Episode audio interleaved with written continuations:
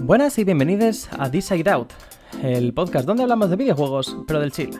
Para presentarlo, una servidora. Mi nombre es Crystal, pero no puedo hacer esto sola, así que para eso contamos con la maravillosa compañía de Chato Maltés. ¿Qué tal, Chato? ¿Cómo estamos? Hola Crystal, ¿qué tal? Muy buenas noches, muy buenas tardes a todos. Encantado de estar aquí una vez más en Side Out. Bien, pues el programa de hoy viene cargadito, así que no me extrañaría que nos fuéramos más allá de la hora y media. Para empezar, tenemos noticias, más que de costumbre. Tenemos el estreno de. Bueno, además, en estas noticias, por no decir que, además de muchas noticias, tenemos el Nintendo Direct, que eso ya va a traer tela. A partir de ahí tenemos el estreno de nuestra carta trampa, que me gustaba llamarlo, el cajón desastre, donde no analizaremos un solo juego, sino que hablaremos distendidamente o charlaremos un poquito sobre varios juegos a los que hayamos jugado recientemente. Tenemos el regreso de nuestra gran eh, sección, sección favorita, puta Nintendo. Y la, la mm, VGM de la semana. Y para terminar, la voz del feudo. Empezamos.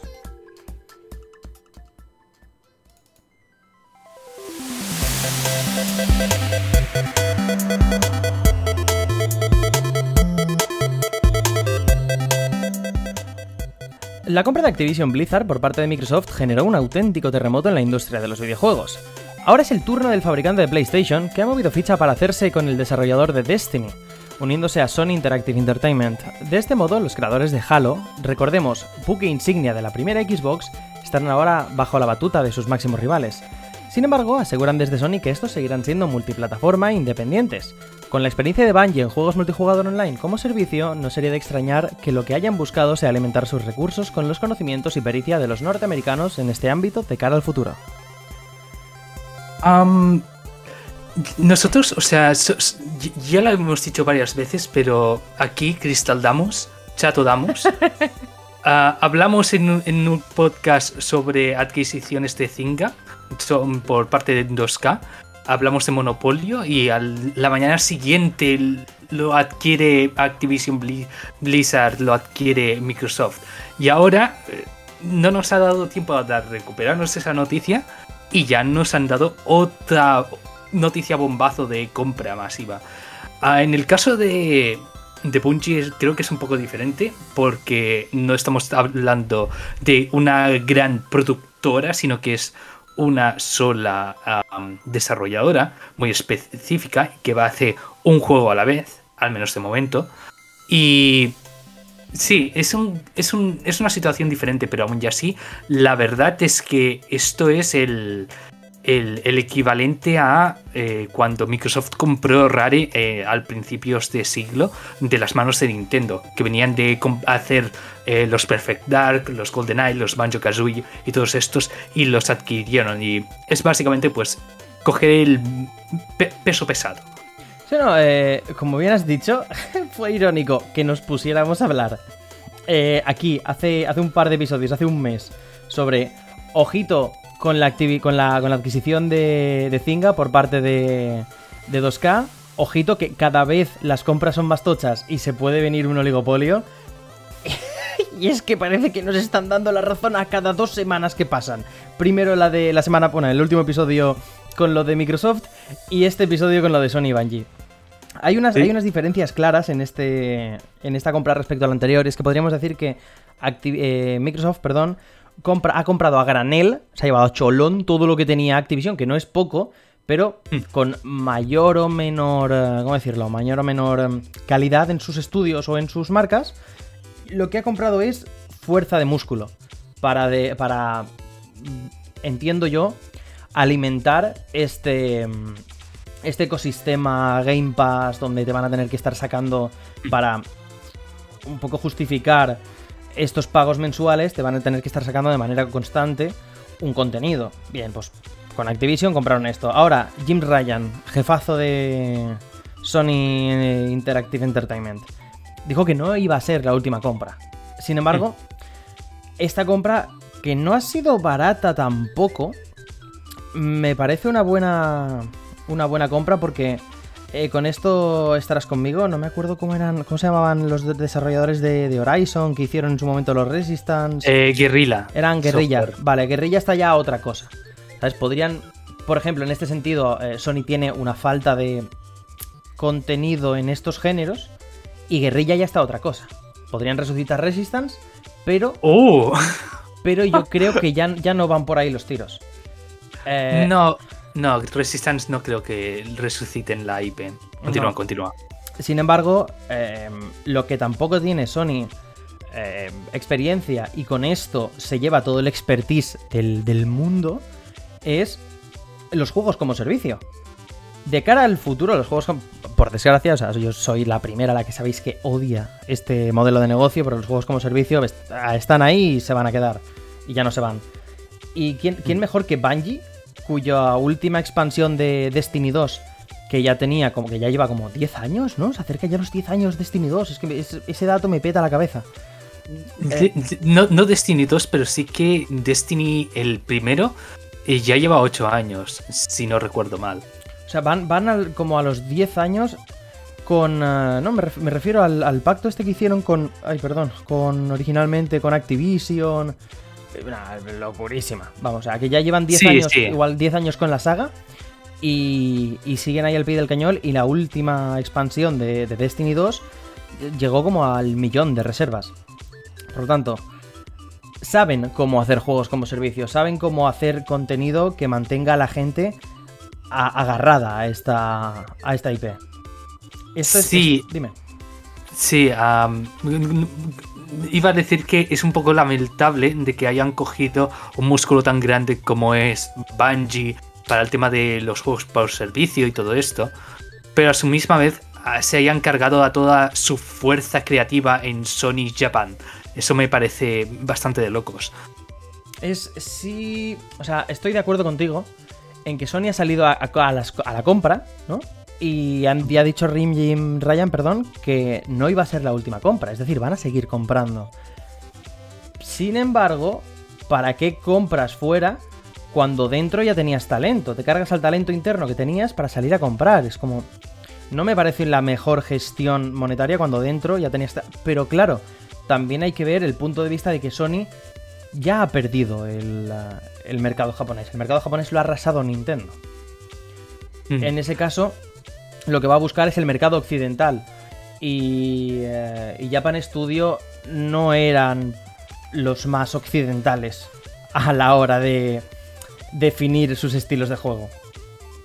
Sí, ah, en general ya hace unas cuantas generaciones de que aunque PlayStation siempre ha sido como ese punto intermedio entre lo occidental y lo oriental, por ejemplo, sobre todo las PS2, por ejemplo, creo que es el ápice de todo esto, el punto álgido de esta fusión, porque tenías a todas las joyas así muy- mucho más occidentales, pero más a más tenías a básicamente los juegos de autor, los AP Escapes, básicamente una retaíla de juegos que no se podían encontrar ni en Xbox y eran demasiado de nicho o demasiado particulares como para entrar en, un- en, el catálogo de Nintendo.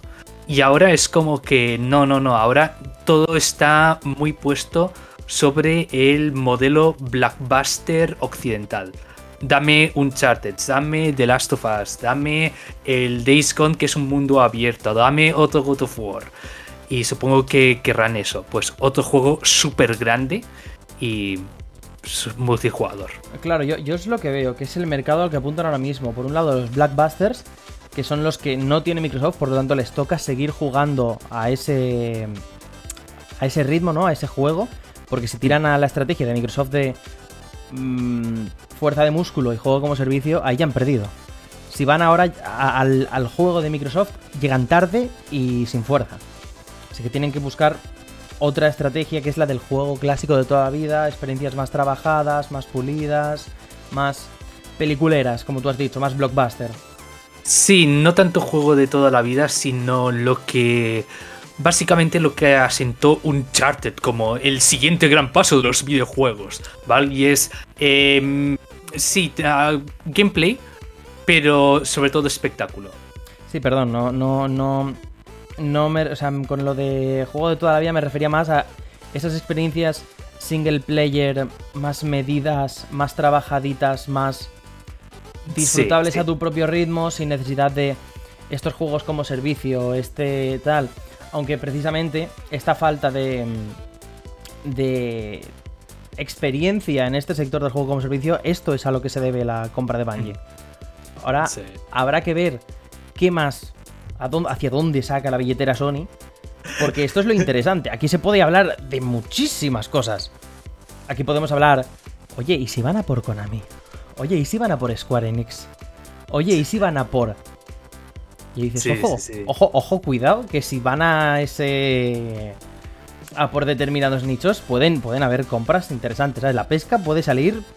Ojo, lo que decía antes, 70, casi 70 mil millones de, de, de Microsoft de pesca granel, mientras pesca de, de, ¿no? De, no me acuerdo ahora cómo se llama, Mm. pesca de, de- de- de remolque de este, Sí, ¿cómo se llamaba? Sí, sí, sí, al, al por mayor. Eh, sí, básicamente. Versus, oye, me cojo uno de estos, uno de estos y uno de estos, y te aseguras la calidad de esto, la calidad de esto, la calidad de esto, o estas franquicias, estas otras y estas otras y ves. Con lo que es cantidad versus unas cositas ya más comedidas, más... mm, Mm. Estas cositas que igual dices...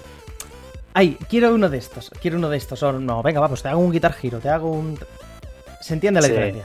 Entre Sí, te hago un Final sí. Fantasy o te hago un Guitar Hero. Sí, eh, yo veo lo de Konami más o menos probable en ese sentido porque sigue siendo un estudio predominantemente japonés.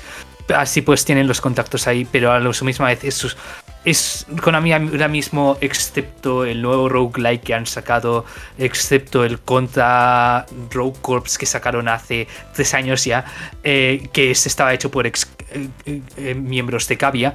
eh, está bastante muerta y sí que tienen dos IPs que les interesa mucho, que es Silent Hill y Metal Gear Solid. Además, además de algunas otras, diría Gradius y otras así más como Contra, pero no es el target ahora mismo de, de Sony. Así pues, yo voy a ir un paso más allá y yo diría de que voy a sacar mi carta de Chato Damos y decir de que si van a ir a por un estudio de como sea, de alto standing, será From Software. No está mal tampoco, pero son, son From Software al final solo te hace un tipo de juego. Sí, La pero putada de From al- Software es que te hacen un tipo de juego. Un... eso, eso es verdad. Pero, pero ah, lo, lo sé, lo sé. eh, Perdona por haberte interrumpido. Nada, nada.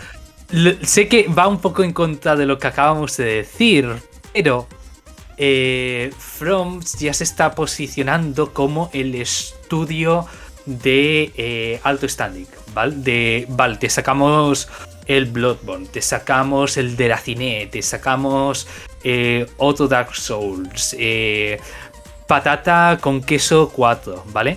Y normalmente... Juegazo, eh, juegazo. Ya espero la quinta entrega. Exacto. ah, y la gente mm, tal vez no sean los juegos que vendan más, pero sí que dan mucho más standing y creo que es la carta sobre la que quiere jugar más o menos eh, eh, Sony ahora mismo. Bueno, pues esto. En verdad podríamos tirarnos aquí hablando toda la noche. Sin Mm. embargo, como hay buen material. Eh, y hablando precisamente de From Software de y de. Bloodborne, que puede que eh, viváis debajo de una piedra, pero si no, muy seguramente os hayáis enterado de, de que ha salido este Bloodborne PSX, que es un remake hecho por, por un fan de precisamente de From Software, que lo reimagina por completo para trasladarnos a un 1997 alternativo. Porque puede que en lo visual el giro sea tremendo, pero a nivel jugable, su creadora, Lilith Walther, la cual puede considerarse trans icon a partir de ahora, y desde aquí le mando un abrazote muy fuerte, se ha pegado tremendo currazo para eh, incluir todas las mecánicas del juego, desde la recuperación de vida hasta los ataques viscerales. Yo no he jugado a Bloodborne, os lo digo ya, y de hecho ni siquiera he tocado un solo juego de Miyazaki en mi vida. Pero según cuentan, el remake termina en el padre Gascoña. No sé, no sé cómo se pronuncia el juego, pero me he tomado la libertad narrativa de eh, pronunciarlo como Gascoña, que es como me imagino que sería en francés. y tiene un par de horitas de contenido. Hay que ver eh, qué gusto da cuando se cuida bien a los fans y se les deja hacer. ¿Verdad, Nintendo? Eh, muy fan del trabajo de Lilith Walther. Ah, este proyecto lo llevaba currándoselo ah, hasta, donde yo sé. Como un año, 13 meses, una cosa así. Sí, al principio este la. Pues durante la pandemia empecé como a ver logs de, de la creadora. Porque en esa época estaba muy metido en el, en el mundo de los juegos independientes de Ichio y todo lo que se cocía ahí. Y ya apuntaba maneras, ¿vale? Eh, estaba claramente inspirada por el nuevo revival que hay de la estética 32 bits, sobre todo en el aspecto de juegos de terror como Puppet Combo y demás. Y nada, lo hicieron y lo hizo y ahora está el juego y la gente lo está gozando y esto es publicidad a tope para Itch, así que eh, un saludo y muchas gracias por su servicio y comprad en Itch. Itch, ¿lo tú lo pronuncias Itch? Yo siempre he dicho Itchio. Itchio, Itch, ya me entiendes. no, por supuesto se entiende la plataforma independiente de... Sobre todo enfocada a estos, a estos jueguitos indie, ¿no? Dar más libertad a los desarrolladores. Pero, pero estoy de acuerdo, pinta, pinta muy guay. No he jugado, como he dicho, ni a uno ni al, ni al remake tampoco, pero Sí que pinta muy curioso, muy guay. Me recuerda mucho a cuando salió la Switch, un juego que me compré que se llamaba Vaccine, me parece que se llamaba, ¿no? Irónicamente ahora con el tema de la pandemia. Pero era una especie de roguelike de... Mm, a lo Resident Evil antiguo. Muy, muy baratero en realidad, era también de un corte muy bajo. ¿Dime? No, no, sí, sí, lo conozco, lo conozco. Perfecto, era, de un corte muy bajo también, pero estaba muy divertido y al final estaba muy bien llevado, era muy, muy, como muy legítimo se veía. Estaba muy guay. Ojalá salgan también más proyectos que, ya que se ha puesto, o se puso en el pasado tan de moda ciertas estéticas como la de NES, la de Game Boy, Super Nintendo, que haya un poco este renacer, ¿no? De una, una estética 32 bits que se acerque más a esta nostalgia, pero puliendo quizás ciertos eh, ciertas aristas que hubiera por limitaciones técnicas en aquella época, estaría a mí, a nivel personal, es algo que me parecería muy, muy guay. Eh, yo voy a decir una cosa, esas aristas, esos puntos crudos, es también es como un gusto adquirido, un acquired taste en, en, en inglés. Es como, no sé, una de esas cosas que tú lo ves y dices, uff, veo esas texturas ah, eh, estrechadas y es como con todos los pixelotes y dices, oh, es crunchy. No, no, no, eh, por supuesto. y, a, eso, a eso es lo que me refiero, lo que me gustaría rescatar. Quizá me refiero a otras cosas, como eh, habiendo avanzado todo esta. todo este largo trecho, ¿no? Estos casi 30 años en el mundo del, del, desarrollo de videojuegos.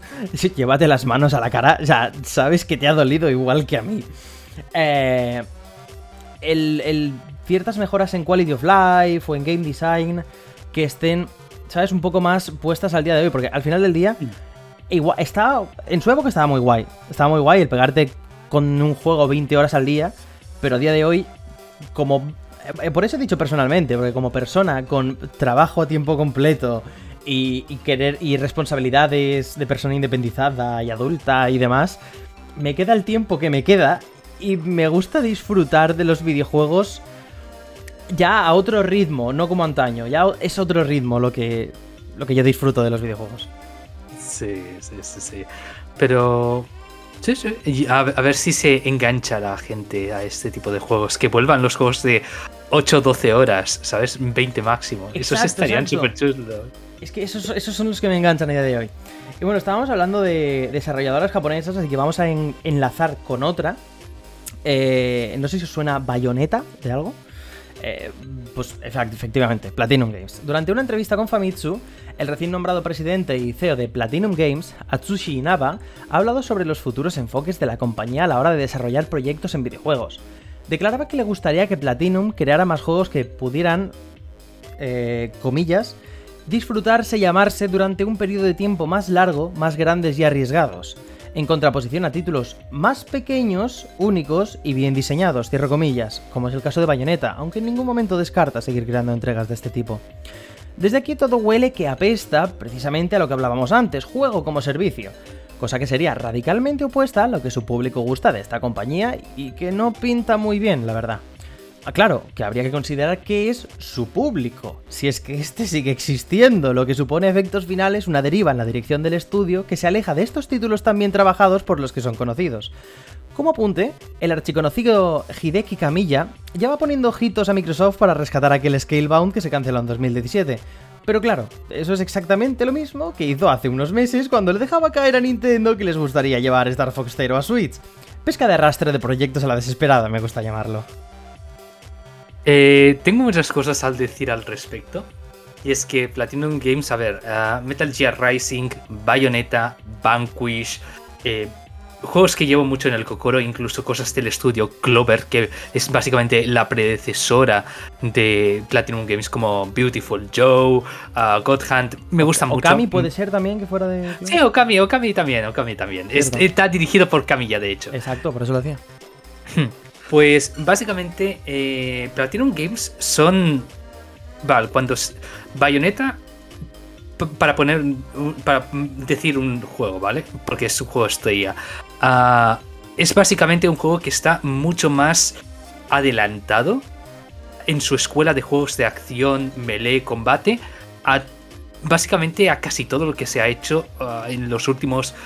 Desde que salió, hace 12 años. En serio, os lo digo en serio, está muy bien. La forma del combate es, es hay una forma de diseñar de Platinum que es muy, muy eh, propia. Y saben cómo hacer un juego que sea muy, muy intenso y que tenga una, un entendimiento de la acción, patrones, como eh, la puesta de escena que está muy, muy por encima de la media y de básicamente del resto de la industria en general. Para mí, para, en mi punto de vista, ¿vale? Sí que hay otras desarrolladoras que destacan en otros tipos de juego, pero yo creo que Platinum Games en tema de juegos de acción así muy muy intensos siguen siendo imbatibles.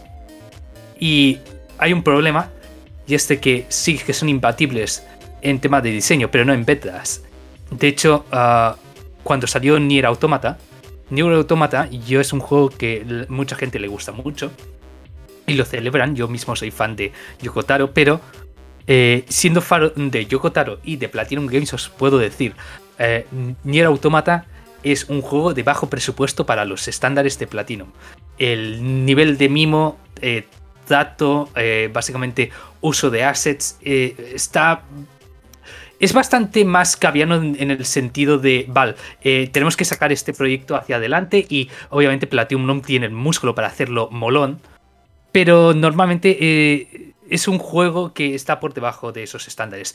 Vendió como churros y de hecho salvó a, Platinum Games. ¿Vale? Así pues es como ha llevado a una crisis de identidad por parte de Platinum, del plan, hostia, llevamos unos cuantos años intentando sacar el Vanquish, el Bayonetta, Bayonetta 2, juegos que es como, joder, ponemos toda la carne en el asador. Y viene Yoko Taro, que viene de hacer Usos, eh, juegos de acción con Access Games, que son los de Deadly Premonition, y el Nier y el Dragon Kart original, de que estaban hechos por Cavia, los creadores de Bullet Witch. Bullet Witch, no he hablado lo suficiente en este canal, pero Bullet Witch. y básicamente de que coge este señor, aparece de la nada, hace un juego por encargo de, de Square Enix con Platinum sacando músculo y vende una barbaridad. Y ahora como que Platinum ha entrado en una espiral de crisis de identidad del plan, vale, nos gustaría seguir haciendo bayonetas, pero joder, es que hacemos un juego que es más cercano a un... A, ¿Cómo lo podríamos llamar? A, un God Hunter, que es lo que se parece más ni a Automata que no a un bayoneta. Eh, un juego así anime RPG. Y vende una burrada. Y en cambio nos curramos mucho para un bayoneta y no vendemos tanto tendremos todas las notas y positivos del mundo, pero no nos cunde. Así pues, ¿qué han hecho? Han dicho, vale, pues esto del Action RPG va bien. ¿Vale? ¿Qué hay de más en el mercado que lo esté petando mucho en tema de Action RPG? Claro, Genshin. Y muy probablemente vayan en esa dirección, por desgracia. Uf, mal asunto, ¿eh? O sea, yo es, precisamente esto de las ventas es a lo que me refería cuando decía, cuando hablaba de, entre comillas, su público, si es que sigue existiendo. Mm. Pero también hay que tener algo muy jodido en cuenta. Y es que según tengo entendido, ha habido ha habido una fuga de talentos importante en los últimos tiempos en Platinum. Lo cual, sumado a este cambio en la dirección. Hashtag Platinum Chapa, ¿sabes? Es muy. Ojito porque le pueden salvarse el culo de algún modo, pero a mí todo me huele a tener todas las papeletas de salir estrepitosamente mal. Veremos cómo va la cosa. Platinum Games, si no recuerdo mal, están ampliando sus oficinas, van a contratar más gente. Eso parece. parece que están metiendo la carne en el asador, pero ya más en un sentido de, hostia, nos vamos a ver grandes. Luego mm, hace falta ver cómo irá el Babylon's Fall, el MMO este que hacen que se sabe que existe, pero tampoco se está publicitando demasiado. Así pues, tiene pinta de que será otro Lawbreakers, otro juego con muchas ideas detrás, pero que acabará cerrando. Esperemos que no, esperemos que no. Yo quiero que le vaya bien a mi hijo, mi camilla y a todo su equipo. Pero la verdad es que si no, tiene muy buena pinta y ahora Camilla de hecho parece que está retirado haciendo su secuela de un juego de hace 40 años con el Sol Cresta. Ya ves, sí. o sea, me fue muy llamativo lo que, lo que Camilla haciendo el Sol Cresta. No sé, ya hmm. sus ambiciones ya parezca que sean otras. Sí, yo ya creo que está mirando del plan de aquí a, a separarse y hacer montar, yo qué sé, Cave 2 Electric Boogaloo, ¿vale? y hacer yo que sé, y hacer yo que sé, un Dodonpachi él mismo. Yo creo que está a poco. bueno, pues con esto, y hablando de viejas glorias, tenemos noticias de Wii U. Ojo, ¿eh? Noticias de Wii U. es que va a recibir un nuevo título exclusivo en 2022.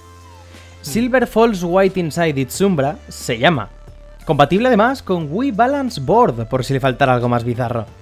Y, bueno, ya está, esa es, esa es la noticia. Igual el próximo episodio os contamos que Ouya recibe una actualización a este paso. ojo, eh, Dime, dime, dime. No, no, continúa, continúa. nada, que, le he estado echando un ojo y está bastante curioso el juego al final. Eh, es un. Um, es un juego de, terror. De, estos de. ¿cómo, ¿Cómo se llama el género? Eh, survival Horror. Hmm. que, juega con un Wiimote usándose como de, de, esto, de, linterna. Mientras tienes el, el tabletomando en la mano. ¿Cuántos años sin usar el término tabletomando? También os digo. Eh, usando el tabletomando con la mano izquierda en vertical como si fuera un teléfono móvil, con el que puedes abrir aplicaciones y mierdas y no sé qué. O sea, algo de eso he visto. Hmm. Eh, el juego tiene que salir a lo largo del año. Se ha visto pues lo que ha ido sacando recientemente el, creador en YouTube. Pero se ve muy curioso. Más aún si cabe el hecho de que sea un exclusivo de la eShop europea. Porque no va a salir ni en la estadounidense ni en la japonesa. Solo exclusivo de la versión de la región PAL en la eShop. Así que, mira, yo ya no sé cómo superar esto, ¿sabes? Yo, este, e, e, estos son la clase de juegos por los que vivo. efectivamente.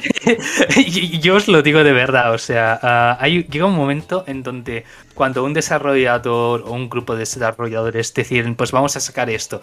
¿Por qué? Porque podemos. Ah, hay, hay algo en ese tipo de actitud que me parece tan pura que es como debemos apoyarlo de alguna forma u otra. Lástima que esté en Wii U y obviamente Nintendo se vive que un 20% de las rentas, pero realmente me gustaría. ¿Tampoco? Y, no lo sé, no, no domino de, esto. Recuerdo que en Switch era más, pero también en Switch venden bastante más. Ah, pero sí, eh, a tope con esto de desarrollador para, para Wii U. Eh, que hay, se siguen haciendo juegos en la escena retro para NES, Super Nintendo, Mega Drive, para Mega Drive, de hecho, salió hace año y medio o hace dos años un juego de mechas que estaba muy, muy bien. Eh, pero a más a más también en la era de Dreamcast incluso. De hecho, hay un grupo que se llama NGDev, que, bueno, sacaron un juego que es Lord X, que es básicamente Turrican 4. Y en fin, para los que no me entengáis, un, Metroid que salió en la, en la época de Mega Drive. Y está muy bien. Y venden, hacen sus juegos de tirada limitada. y lo sacan y venden. Eh, ¿Qué pasa? ¿A ¿Sacarlo para eShop digital? Hombre, no van a vender tanto, pero ponlo en un disco y ponle yo que sé un sello de edición limitada. Y seguro que los scalpers, los fans de Wii U y la gente que está ida de la olla y por favor que dejen que, de inflar los precios de los juegos de la industria, por favor, pues los comprarán igual. Así pues... A, mí algo que me llama mucho la atención de este proyecto, eh, eh, sí, muy, muchos jajas, el hecho de que eh, haya salido en Wii U, una consola que lleva muerta 10 años. No sé cómo lleva encendida la eShop todavía, también te lo digo, pero. Eh, es, gracioso porque puedes ver, puedes ver a través del concepto cómo se ha cogido a esta plataforma porque era claramente la que le aportaba las herramientas que quería utilizar. O sea, es una idea en base a esa consola, por lo tanto no era posible en ninguna otra consola. Tienes el, hmm. el Wii Mode, que lo usas como, como esto, y dices, vale, eso se puede hacer en relativamente, relativamente porque pierdes mucho al no tener un, sensor de infrarrojos, pero se puede hacer en Switch, vale. Luego el, usar la pantalla mientras estás con el tabletomando utilizándolo de teléfono. Eso ya no lo puedes hacer con la Switch, porque estás en la pantalla o estás en modo portátil. Y mucho menos se puede hacer en cualquier otra consola, sea Xbox o PlayStation. Y me hmm. encanta mucho la filosofía de hago este, este proyecto en esta consola, aunque esté muerta, porque es la que se adapta perfectamente a la idea que he tenido. Y llevarla a cabo. Ole. La verdad es que sí, creo que la gimmick central del juego, ya veremos cómo se explota y demás si tú, Crystal, quieres comprártelo y hacer un análisis en este podcast. Yo estaría orgullosísimo de ti, en serio. bueno, igual bajármelo, no, sé, ya veremos.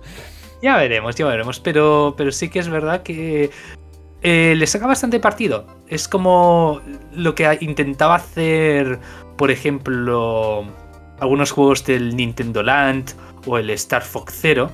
Pero, pero metiendo ahí un poco de, de survival horror así experimental por en medio. Ah, concretamente el Project Zero. Eso es lo que quería decir. Sí, sí, sí. Eh, pues a ver qué tal sale. Pues nada, y hablando de Nintendo. Oh, eh, Dios. De Oka Oka y tiro porque me toca, porque nos toca hablar, sí, señores y señoritas, del Nintendo Direct. Tenemos una larga ristra de anuncios y trailers que han salido. Si os parece, vamos, vamos a ir mencionándolos todos. Eh, con la excepción, se me va a permitir, de eh, la sartenada, ¿no? Que siempre echan un poco así con, con recordatorios prácticamente de juegos que van a salir en las próximas semanas y que se quitan en cuestión de unos segundos. Bien, pues empezamos por eh, un anuncio. Fire Emblem Warriors Three Hopes, que sale el 24 de junio. Para mí, el juego que menos me puede importar de la faz de la Tierra. eh, hey, es, un museo de Omega Force es contratado por Nintendo, eh, hecho por Koei, quien básicamente ahora mismo está haciendo eh, la saga de, de, Fire Emblem. El último Three Houses fue hecho por ellos. Así pues. Intelligent Systems? ¿Ya? Eh, o sea, Intelligent Systems sí que tiene un parte de staff de ahí, pero los que han hecho gran parte del juego era Koei. Ah, curioso. Sí, sí. Eh, en fin, eh, los museos que salen subcontratados por Nintendo les suelen salir bastante bien. Igual que, por ejemplo, los subcontratados por otras empresas como los Dragon Quest y también los Arslan y los Persona 5. Están bien. si os gusta Fire Emblem y Musou, echarle un tiente. A mí algo que me preocupa de, este Fire Emblem Warriors es precisamente el historial eh, de, de, Musous en la consola. El más reciente que tenemos es el Hyrule Warriors 2 y aquello, aquello era una maravilla técnica, entiéndaseme el sarcasmo. Ah, bajaba de, a menos de 30 frames con una resolución nativa de 300 y pico píxeles de altura en modo portátil. Mm. Oh, y ojito porque no es el único juego anunciado en el Nintendo Direct con este problema que ya veremos, ya llegaremos a ello. Sí, sí, sí. Eh, continuamos, continuamos. Perfecto. Siguiente juego, eh, sacaron un trailercito de un juego que la verdad que me causa mucha. entre, entre gracia, nostalgia. Es el Advance Wars 1 más 2 Reboot Camp, que ya estaba anunciado, se sabía que, iba a salir y qué tal, y que sale el 8 de abril. Pero yo soy alguien que de pequeña disfruto mucho los Advance Wars y les tengo mucho cariño, aunque sea extremadamente mala en el género del Tactical RPG o del, de los juegos de estrategia en general, pero le tengo mucho cariño, se ve muy graciosote. También a decir que soy más fan de los píxeles gordotes originales del Advance, pero oye, puede estar muy bien y puede ser un punto de renacimiento para la saga que llevaba durmiendo demasiado tiempo. Voy a decir una cosa, estoy contigo en el hecho de que el art style antiguo era mucho mejor. Eh, aquí como está ahora mismo, parecen como juguetes de, de, plástico y mientras que en los de GBA y DS eran más tipo anime cartoon con las outlines en negro y me parece que le daba mucho más identidad. En ese sentido, eh, los nuevos no me gustan estéticamente, pero bueno, cuestión de gustos. Pero ah, voy a decir esto, mirando a la cámara, y decir, Nintendo, eh, esto lo enlazaremos con un tema que te, decir, perdona, perdona que te corte, pero revisa, revisa el USB del micro porque parece como que te haga que a veces al cogerlo a veces se conecte, a veces se desconecte y a veces se te escucha con la cama, a veces se te escucha con el micro y se nota el cambio de el cambio de calidad. Vale. Perfecto, ahora perfecto. De acuerdo. Nintendo, no seas cobarde. Saca la OST remasterizada de Advance Wars Days of Ruin. Por favor, es la mejor banda sonora de la historia de los videojuegos. Sacadla ya. Esto es una rave non-stop. Eso es todo lo que tenía que decir. Days of Ruin era el último, ¿verdad? El que era post-apocalíptico. Exacto, sí, sí. Y tiene una banda sonora que es loquísima. Por favor, buscadla. Sáquenme un remake de este, por favor más, más serio, más realista. Nada de maquetitas, juguetitos, pero eso sería. Ahí sería el volver a matar la saga otra vez. sí, sí, sí, sí. Hubo otro anuncio que fue el del No Man's Sky, que llega para verano. Que, oye, no, sorprendentemente no se ve demasiado mal, ni habían. Excepto en, eh, en las escenas de eh, ¿cómo decirlo? Mundo abierto no, pero era en el espacio exterior, ¿no? En el espacio, las escenas en el espacio, con la generación de los planetas y demás, ahí pude ya que rascar un poco, pero por lo general se veía bastante bien y se veía bastante fluido, lo cual es sorprendente. Sale, en fin, no sé si lo he dicho ya, pero sale este verano. Mm, ah, no tengo mucho más que añadir. Eh. No, es No Man's Sky, ya sabemos la historia detrás. Efectivamente, la, la, gran historia de redención. Como la gran historia de redención de Mario Strikers, que vuelve el 10 de junio cuando nadie se lo esperaba, excepto el señor Akichato, que dispara 3.000 balas al aire y alguna dará algo. Y aquí tenemos nuevo Mario Strikers, el regreso de la saga desde la entrega de Wii y la tercera entrega en total, bastante continuista en mi opinión. Veremos cómo funciona. Yo creo que no funcionará mal por cómo lo pedía la comunidad. Ahora habrá que ver si es suficiente para Nintendo. Mm. Eh, Mario Strikers, eh, ¿qué puedo decir? Para, para, poneros un poco a día del lore de Chato, eh, cada Nintendo Direct yo saco un bingo y tengo ahí como unas 50 casillas que son totalmente bullshit, ¿vale? O sea, no voy a, a mentiros. Tengo ahí el Metal Slayer Glory, tengo ahí el misterio del castillo Muramase, juegos super obscuros de Nintendo, a ver si salen. Yo los pongo ahí, ¿vale? Y ojo, que ya conseguí de que hicieran un reboot de eh, Advance Wars un poco pata de mono, porque como he dicho antes no me gusta mucho la estética nueva. Pero eh, Mario Strikers, sí, sí, sí, eh, me, me parece impresionante teniendo en cuenta de que Nintendo no es la que era en los años 2000 que no le importaba ver a sus personajes más involucrados en violencia, sino que ahora intentas ser más limpios con esto de los spin-offs. Y pues eso, Mario Strikers de... Joder, bien. Ahí se queda, Mario Strikers. Eh, lo del...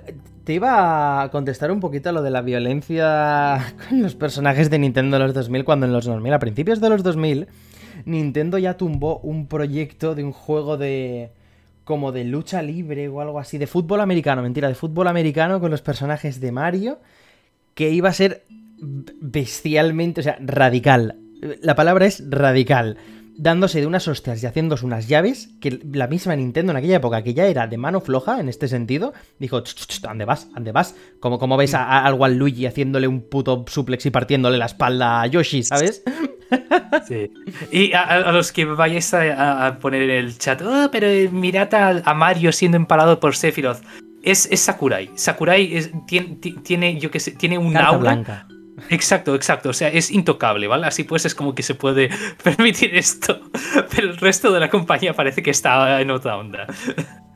Lo que se pudieron permitir fue otro tráiler de Splatoon 3, que sale este verano. Presentaron el modo eh, Salmon Run, que vuelve con las novedades de turno que tuviera. En mi opinión, lo único que me gustó del tráiler fue el cambio de tono al principio, como más militar, con unos, ¿sabes? Como un eh, deploy, no sé cómo se llama, un despliegue, ¿no? desde unos helicópteros, que tenía un rollo mucho más... Eh, guerra moderna de principios de los 2000, que estaba muy guay, pero al final tengo la certeza de que va a ser lo mismo de siempre. Bueno, uh, sí, yo creo que básicamente vendrá a ser una entrega continuista, dará más y meterá más kaijus uh, y, en fin, un tono así más oscurito. Ojo, y... Salmoncila, ¿eh? Salmoncila. Mostraron a Salmoncila. Salmoncila. pues sí, eh, Salmoncila, uh, Tete, te queremos. Pero Splatoon, a, a ver cómo, cómo sobrevive la siguiente generación, teniendo en cuenta que ya hemos recibido como tres Splatoons en una generación y media. Básicamente, o sea, incluso podríamos decir que tres Splatoons en una generación si tenemos en cuenta que más o menos pertenece a la misma generación Wii U y, Switch. También presentaron otra cosa que eh, quizás tú nos puedas explicar más eh, de este juego de mechas eh, Front Mission First Remake, el cual llegará este verano. Y el segundo también han dicho que también iban a remasterizarlo más adelante. ¿Qué nos puedes contar de esto, chato? Camaradas, los mechas han vuelto. ya no tan solo era Armored Core, ahora faltaba la saga, la serie de eh, mechas en strategy ah, RPG. El From Mission eh, fue un juego que sacó eh, Square Enix en. Bueno, Square propiamente. En la época de SNES. Y sacaron. Y básicamente es un juego en donde tú pelotas mechas eh, en una grita. ¿Cómo se llama? En una cuadrícula a lo típico Fire Emblem. Pero mucho más profundo. Puedes personalizarte cada parte individual del mecha. tiene también mucho contenido político. Eh, luchas como mercenario para ganar sueldo y ganar, comprarte más partes. Es un juego sorprendentemente complejo para ser de Super Nintendo. Y, eh, en fin, es, una pasada para su día. Eh, tiene un problema, pero y es que tiene muchos problemas de ah, tal vez ritmo y también user interface, sobre todo. siendo un juego de, de estrategia con un D-pad de la NES y no con un mouse, eh, se notan bastante lento, los menús serán bastante eh, no user friendly. Algo toscos. Exacto, un poco toscos. Y el. porque le hicieron en, en DS, eh, en 2007, si no recuerdo mal. usaba la segunda pantalla para muchas de estas funciones. Yo le, y lo aliviaba un poco. Pero este nuevo remake tiene pinta de que eh, harán muchas mejoras al respecto. y por lo que he visto en el trailer mismo, ya las layouts que han enseñado del primer juego son exactamente idénticas a las del original. Así pues, entiendo yo de que será un remake literal con mejores gráficos y con los retratos del, ilustrador que también es de, el de Metal Gear Solid. No me sale el nombre ahora mismo. Ojo. Sí, sí, sí, sí. Eh, eh, eh, es. No me, sale el nombre ahora mismo, pero básicamente el hombre es conocido por sus retratos en Metal Gear Solid y en From Mission. muy hype, los mechas han vuelto, let's fucking go. pues si os parece, ahora sí que vamos a coger, de hecho, la directa y vamos a meter una metralletada de anuncios que tampoco tienen demasiado peso. Pero mira, aquí tenemos un anuncio nuevo de Disney Speedstorm, un juego de como de carrericas y demás. Disney Kart. Disney Kart, básicamente vendría a ser un Disney Kart, un Disney muy con la estética de los Sonic eh, All Star Racing, hecho por, los, por Gameloft, los creadores de la saga Asphalt, sale este verano.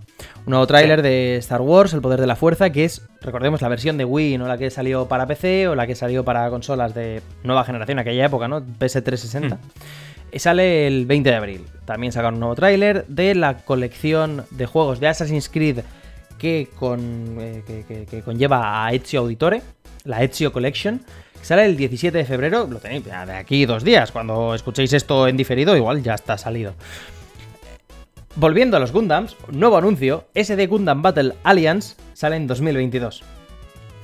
Y ahora, el plato fuerte. Una... Era, un port, ¿no? Era un port sin mucha cosa más de, Chrono Cross, de la versión de, PSX, con mayor resolución y demás, pero además una, una bizarrada que nos llamó mucho la atención y es que incluye The Radical Dreamers, que es un jueguete que salió para Satellaview, que Satellaview, para quien no lo conozca, os ponemos en contexto, es un accesorio para Super Nintendo, de hecho, no para Super Nintendo, sino para Super Famicom, porque no salió de Japón, donde descargabas juegos por satélite, vía, vía línea telefónica. Así pues, mm, esto me parece que, oye, una pasada el rescatar juegos de Satellaview. Sí, sí, sí. Eh, Satellaview, el Game Pass de los años 90. Eh, muy avanzado a su tiempo. Nintendo no le ha hecho ningún caso en 20 años más, tal vez. 20 años. No, 30 no, 30 no, 30 no. no. No nos pasemos porque el Metal Slayer Glory Director Scott salió en el año 2000. Pero, ah, eso, eso lo sé yo y los que desarrollaron el juego. Pero, dime, dime tú los juegos de fuerza de, de, de Super Nintendo, de, de Satellaview, de Super Famicom que salieron, como serían los F0, eh, los Mario Exit Bike, salió un, creo que salió un Wario por ahí, algo así. De eso no se ha vuelto a saber. Nintendo ha hecho, desde que chapó el servicio, ha hecho como que aquello no existía. Y me parece terrible, sobre todo, sobre todo, perdón, de cara a la preservación del videojuego. Sí, ah, bastante horrible eh, que básicamente Nintendo ha ignorado completamente la existencia de la Satellaview, pero aquí viene Square de ninguna parte y es como, bueno, sacamos una reedición de Chrono Cross y esta VN spin-off que sacamos para Satellaview toda traducida. Y es como, ok, Square, no esperábamos eso de ti, pero joder, muchas gracias. No está mal. Ahora un tráiler que, que sale de aquí, nada, mes y medio, el Kirbo Kirbo y la Tierra Olvidona. Me hace mucha gracia el, meter el meme por ahí. Lo cual fue una fuente de memes. Si habéis estado en internet, lo habéis visto. Ha sido una fuente de memes terrible, impresionante. Con Carby, con el, el, Kirby y sus transformaciones nuevas. Las Mouth. ¿Cómo era? Mouth Transformations, Mouth, tal. Sí, algo así. Y básicamente como que se come un objeto, pero no se lo come del todo y deja la boquita abierta. En este caso, pues se come un coche por arriba, se, moldea alrededor de una bombilla, de un cono de tráfico, de un ala delta. Y han salido por multitud de memes. Sale el 25 de marzo y le tengo unas ganas terribles. Poco más que decir de este juego. Ya se ha visto prácticamente todo lo que se tiene que ver a nivel de trailers. El siguiente paso es jugarlo. A partir de aquí, pues otra retaila de juegos que creo que poco, poco importan. MLB The Show 2022 sale en abril, que es un juego de, de béisbol, de la Liga Profesional de, de Béisbol. Los, eh, los trailers de, de los Kingdom Hearts versión Cloud, que creo que ya han salido, pero es que ni lo sé ni me importa, la verdad. Me da tanta pereza estas versiones Cloud y la vagancia de una Square Enix que ni se molesta en hacer versiones nativas para una consola en la que se va a hartar de vender, pero que, tío, que Kingdom Hearts son juegos de. De Play 2, algunos, y de PSP. ¿Por qué no me haces? O sea, no tiene ninguna excusa, lo siento, y, ojalá se, quemen todos esos servidores y no vendan nada la próxima vez. Ah, te apañas y te haces unos cartuchos muy de puta madre. Ahora vamos al anuncio de verdad, el que de verdad importa, como sanitas, que es estos remakes tan preciosotes que se llaman Clonoa Fantasy Reverie Series es un remake de los dos primeros juegos de la saga Clonoa. Clonoa, tío, ¿te acuerdas? ¡Ha vuelto! ¡En forma de chapa! Ah, No, muy pon- contento. pon- pon en contexto qué es Clonoa, por favor, chato. Vale, Clonoa básicamente fue uno de los mascot platformers de la época de PlayStation. Y básicamente es uno de esos juegos de que eh, la, gente, la gente chula lo, lo- lo conoce, pero el público en general o bien lo conoce de oída o bien no lo conoce a secas. Pero es un juego que- pero es un juego 2,5D que eh, está muy muy bien, tiene mucho amor. eh, miraos el tráiler, miraos cómo son los juegos antiguos. eh, si tenéis curiosidad, jugadlos, por favor, apoyadlos. Que Namco son unos cómics y no lo sacarán solo para Switch, sino que ya han confirmado de que salta para PS4, PC, así pues. Yo os quiero ver ahí, dando el dinero a Clonoa, ¿vale? Yo- yo que, que- que- que necesito, necesito más mierda de esta. Yo desde aquí ya anuncio que va a caer una buena versioncita. Si hay una versioncita física, va a caer una buena versioncita física del Clonoa para Play 4. Así te lo digo ya.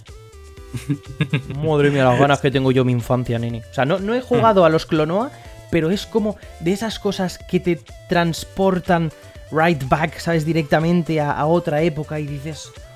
Ay, Dios mío, por favor. Como si me mencionas, yo que sé, al TAC, me mencionas a, a Billy Hatcher, me mencionas a todos estos juegos Sí. de aquella era y me dices, ay Dios, la infancia, puedes no haberlos tocado, pero son nombres muy vinculados a una era que te trae mucho cariño.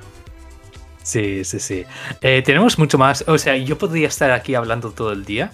Pero, en fin, tenemos que continuar un poco. Bien, pues eh, es que me, me hablas de, de continuar, pero vale, Sí, sí, anunciaron sí. Portal Companion Collection eh, para 2022, Portal en Switch, Vale. no me lo esperaba, no me lo diré, pero ahora sí que viene el anuncio ahora tocho, que Ahora es ahora Live, un RPG, sale el 22 de julio, es un remake en ah, HD 2D de un de un RPG, es un JRPG de Square Enix de Super Nintendo que no salió de Japón, ergo este Super Famicom, tengo que acordarme de estos detalles antes de decir el nombre de la plataforma, y es la releche, la releche. Sí. Os resumo así por encima. Chato, corrígeme si me equivoco. Es un, un RPG donde hay siete, siete personajes distintos, ¿eran siete? Mm. En, sí, sí. en ocho eras distintas, con ocho historias diferentes y que a la práctica son como ocho pequeños juegos distintos porque cada uno tiene su propio sistema de combate. Por lo tanto, cambia radicalmente cualquiera de las historias eh, que elijas. Y luego hay otra movida, pero de la que no voy a hablar porque sería spoiler. ¿Vale? ¿No? ¿No me equivoco? Eh, cuanto menos información des, mejor, porque yo también esto, ahora mismo estoy pensando qué clase de spoiler te- nos podrá decir. Vamos, el. Pero- Bueno, yo, yo por, por no hablar del final, ¿sabes? Ah, sí, mejor no, no- no mencionemos nada del final, por Perfecto, favor. perfecto. Yo es que me, yo es que me el juego entero. leñe. Yo me empapa el juego entero y es la releche. Sí, sí, sí. Eh, pues yo no lo he jugado, pero le tengo muchas ganas y realmente eh, estoy muy agradecido. Este, este anuncio, agradecido porque eh, este, junto a otro juego del que hablaremos dentro de dos minutos, eh, está sentando la importancia de Octopath Traveler como el juego que ha dicho, hey, los juegos así, dos de tipo SNES, se pu- pueden seguir siendo bonitos, podemos seguir haciendo juegos old school JRPG de toda la vida, sacarlos y que tenga un público sin tener que sacar un Final Fantasy VII remake de la vida, que eso es una obra faraónica, y juegos así, eh, de scope pequeñas, pero que la gente les sacará mucho, mucho jugo. Ah, muy, muy contento con este anuncio. Después de esto anunciaron el regreso. Ojo, el regreso triunfal de Wii Sports, de la saga Wii Sports, con Nintendo Switch Sports. Sale el 29 de abril e incluye, no sé, eran 6 o 7 deportes diferentes. Era, era una movida turbo loca, podéis esperar los típicos de tenis. eh, vole- hay un voleibol, hay. ¿Cómo se llamaba? El que es Badminton. badminton, digo, voy a decir tenis de mentira. Eh, ay, que ya me podéis funar muy fuerte. En fin, y que van a añadir, si mal no recuerdo, era el golf más adelante, en una actualización. Sale. Pero sobre todo, Dime. tiene Rocket League. Tiene, tiene furbo, es verdad, tiene furbo. Qué grande, qué grande, ese hay que probarlo. Después de este anunciaron eh, otro Taiko nuevo, Taiko no Tatsujin Rhythm Festival para 2022. La vuelta de Taiko, pero esta vez como servicio, porque se suma al carro de Just Dance, se suma al carro de Guitar Hero Live. eh, tú pagas X dinerito al mes y tienes tropocientas canciones que jugar. Si juegas mucho, pues ahora cuento. Si no, yo que sé, tienes setenta y pico canciones en el juego y vas que chutas. Después de esto, dime, dime, perdona, queréis No, es que, básicamente que es lo estándar en los juegos de, de, de ritmo hoy en día y es lo esperable y la fanbase en general es lo que quieren. Unos juegos que les den mucho soporte. Hombre, yo, yo creo que la fanbase en general, creo que ya pasa de lo que les vendan empresas con, con ganas de, sacar, de, sacarte 10 pavos al mes y te hacen un Clone Hero, te hacen un Ultra Star, te hacen un, un Stepmania. La- yo creo que la Ah. fanbase a día de hoy en estos juegos va por otro camino. Ah, siguen habiendo gente que apoya. El Muse Dash, por ejemplo, tiene bastante éxito. Bueno, pues pasamos al siguiente, que es eh, Triangle Strategy. Sacaron un tráiler nuevo de Triangle Strategy que sale el 4 de marzo. Que, oye, está muy guay para, lo- para los que les gusten los, los eh, Tactical RPG, un juego muy, para poneros en contexto, muy con esta estrategia, esta, mm, esta jugabilidad estratégica tipo Final Fantasy Tactics, eh, Fire Emblem diría, eh, Disgaea. Pero lo más importante aquí es que saliendo el 4 de marzo era importante que hubiera un juego fuerte, un juego distinto, un juego que pudiera ser la alternativa, ¿no? A lo que... al- para la gente que al final no les vaya a gustar el GOTY, Gran Turismo 7, que sale ese mismo día. que la he colado y no te la esperabas. Lo estaba viendo a venir, pero aún y así me ha parecido. Lo, lo has colado de 10. Mua. ¿Y tenías que comentar algo de Triangle Strategy? Sí, sí, sí. sí. Que está, que está, está muy bien, ah, le tengo muchas ganas. Eh, además, además, por las imágenes, o sea, parece que se ha medio confirmado de que no solo será como los Final Fantasy Tactics, que es como eh, batalla menú, batalla menú, sino que además, además parece que tendrá una especie de hub. Ah, porque se ha visto a un personaje moverse a. ¿Cómo se llama? A- eh, aparentemente el avatar del jugador moverse libremente por un escenario. Así pues es como, hostia, ah, puedas interactuar con personajes y todo esto. Hostia, pues mola mucho. En la estética, lo que he dicho antes, eh, Traveler, igual que el Live Alive. Este motor HD 2D de Square Enix, canelita. Bellísimo y ex- como tú has dicho, ah, más concretamente de la escuela de Fire- eh, Final Fantasy Tactics que no la de eh, Fire Emblem. Pero sí, sí, sí, eh, mucho hype por este juego. Ojalá lo saquen para eh, PC y lo pueda jugar sin darle dinero a Nintendo. Puta Nintendo. Después de esto nos sacaron un tráiler de... No, no sé yo si ya estaba anunciado el DLC de Cuphead, de Delicious Last, Mm, de, sí. de Delicious Last Course. Sale en junio. Otro tráiler, una actualización nueva para Metroid Dread que añade un modo One Hit y un modo para novatos. Que básicamente trata de arreglar, pues, entre comillas, ¿sabes? El problema que tiene al final del juego, el, el- el- balance de daños de mierda. Es que de verdad no me puedo cagar suficiente en ese juego. Y luego de cara a abril viene una, una otra actualización que añadirá un modo Boss Rush, donde te enfrentas a todos los jefes, pues uno detrás de otro. Tras esto, un anuncio que los hijos de puta supieron meter como un tremendo gatillazo. Y es el Modern 1 y 2, es decir, Modern. eh, ¿Cómo se llamaba? Earthbound Beginnings Eh, y sí. Earthbound. Para Nintendo Switch Online, ya están disponibles. Pero los hijos de puta, como siempre, saben meterte el gatillazo y lo anunciaban como si fueran a traer Modern 3. Lo cual lleva pidiéndolo la comunidad 20 años. En fin, ah, eh, PSA para gente que esté interesada, empezad por Earthbound, ¿vale? No seáis como he visto a gente que se ha intentado meter con el Model 1.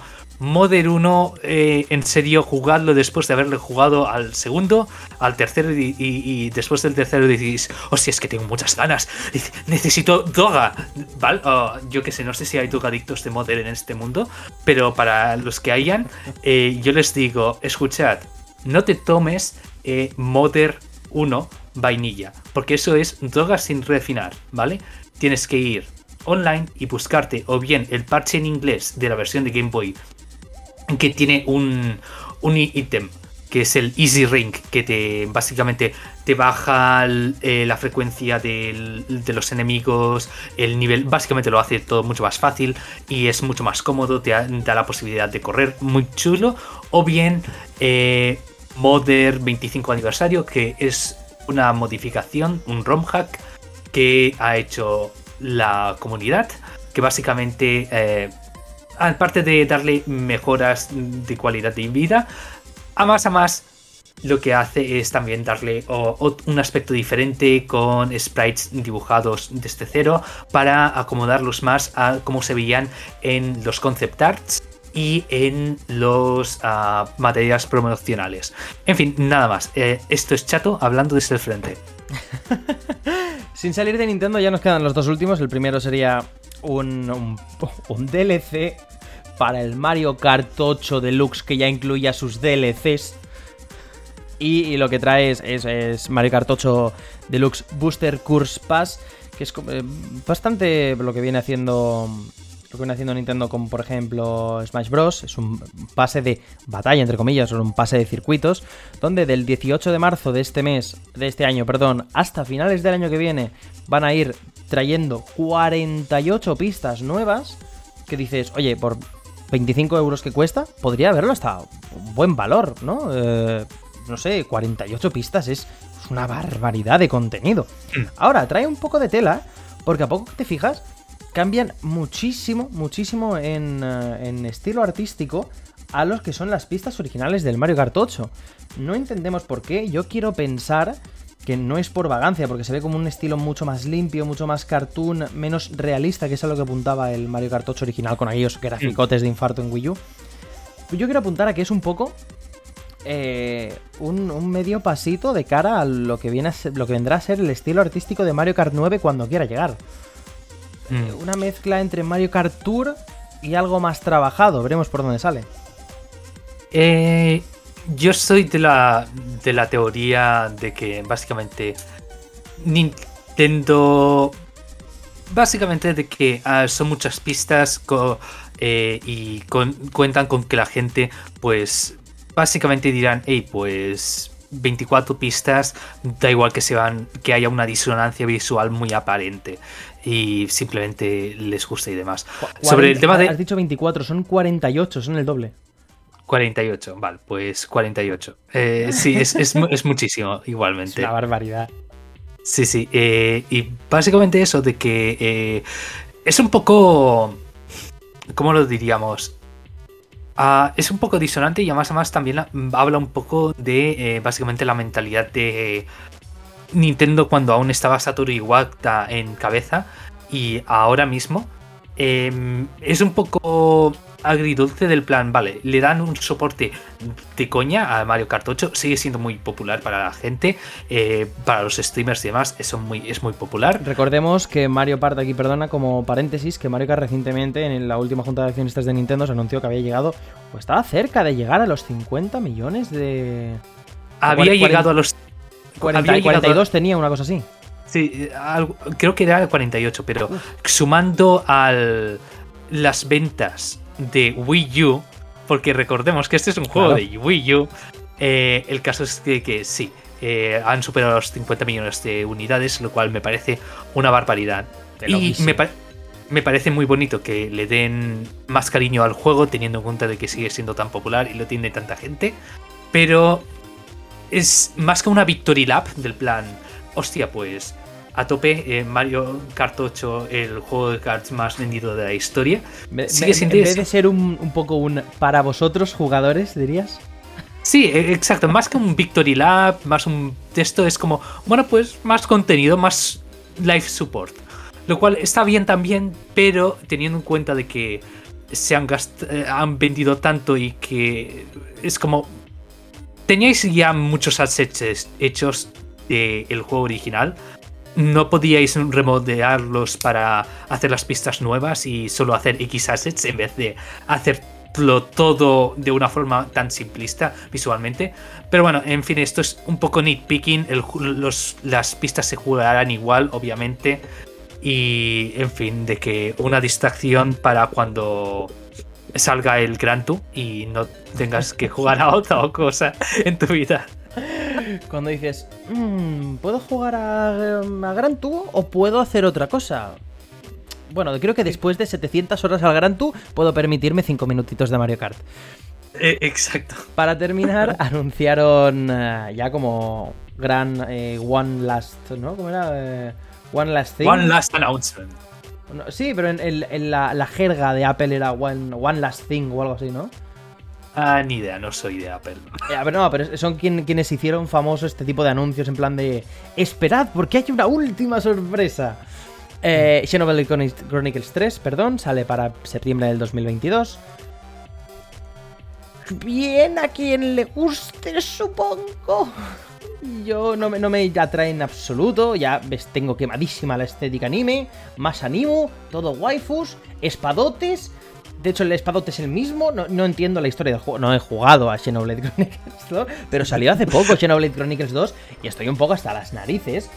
Con todo el respeto a los fans de Xenoblade, de Xenoblade Chronicles y de Splatoon, etcétera, estoy un poco hasta las narices de que cuando Nintendo ve que una saga funciona o ve la gallina de los huevos de oro, hasta que no la reviente no va a parar. Hasta ahora están reventando es, eh, Splatoon, están reventando Xenoblade Chronicles, eh, en este caso el 3, cuando el 2 ya salió original de Switch, eh, Splatoon 2 también es de Switch. Mientras tanto tenemos sagas legendarias que aportarían una variedad enorme al catálogo que están durmiendo. ¿Por qué? Mm. Porque igual no les dan el- los, esos 25-30 millones de ventas que quieren tener con juego. Anda y idos a la mierda, nano. Eh, habla tú, chato, que si no me enciendo. Vale. ah, ah, voy a llevarte un poco la contraria en esto porque en Xenoblade en general no es no es solo Xenoblade, es la Xenosaga, es ah, básicamente Xenogears en la PlayStation original. Eh, cos- es una serie que lleva Monolith Soft desde hace mucha, mu- mucho tiempo y yo quiero mencionar aquí de que sí, el Xenoblade 2 ya salió para Switch, eso es verdad, pero salió en 2017 y eso hace 5 años. Lo cual, lo sé, no parece tanto, pero... ¿Te hablo de cuando salió el último F0, chato? Ya, pero, pero a eso es lo que voy. Eh, es un juego hecho de... eh, ¿Cómo se llama? De... Por Monolith Soft, no Nintendo Central, ¿vale? No, es sea, como por... entiendo que les pondrá la pasta a Nintendo, ¿no? Que serán los, los publishers, que serán quien habrán dicho, oye, esto ha funcionado, hacednos... Porque fíjate que hasta, hasta de cara a, a Smash Bros. ya lo toman como un personaje de la casa. Mm, Sí, sí, sí. Ah, obviamente ah, ya por- forma parte del plantel, pero Monolith Soft, ah, no recuerdo si es ya una first o si es una second party de Creo, Nintendo. creo que sí que es First ya, ¿eh?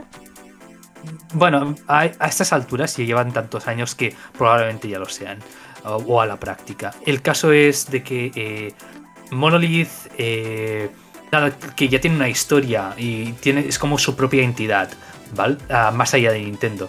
Es como, por ejemplo, como lo diría, HAL Laboratory, ¿vale? ¿Cómo es que Kirby siguen sacando, sigue teniendo tantos juegos y de una forma más o menos regular? Y, por ejemplo, no le ha pasado lo que a Wario Land. Pues muy fácil, porque es HAL Laboratory y es el bebé de HAL Laboratory, ¿sabes? Es como un... Yo creo que es una situación de políticas internas y, en fin, diferentes estudios.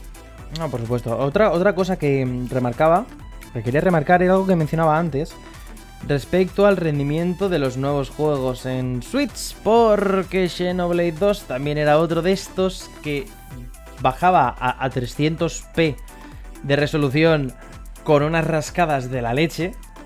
Y yo no sé si habrán metido mano al motor, habrán empezado a optimizar más o ahora se conocerán mejor, no lo sé, pero es, creo que será un punto interesante ver, eh, ver la diferencia de rendimiento entre Xenoblade Chronicles 2 y Xenoblade, y Chronicles 3.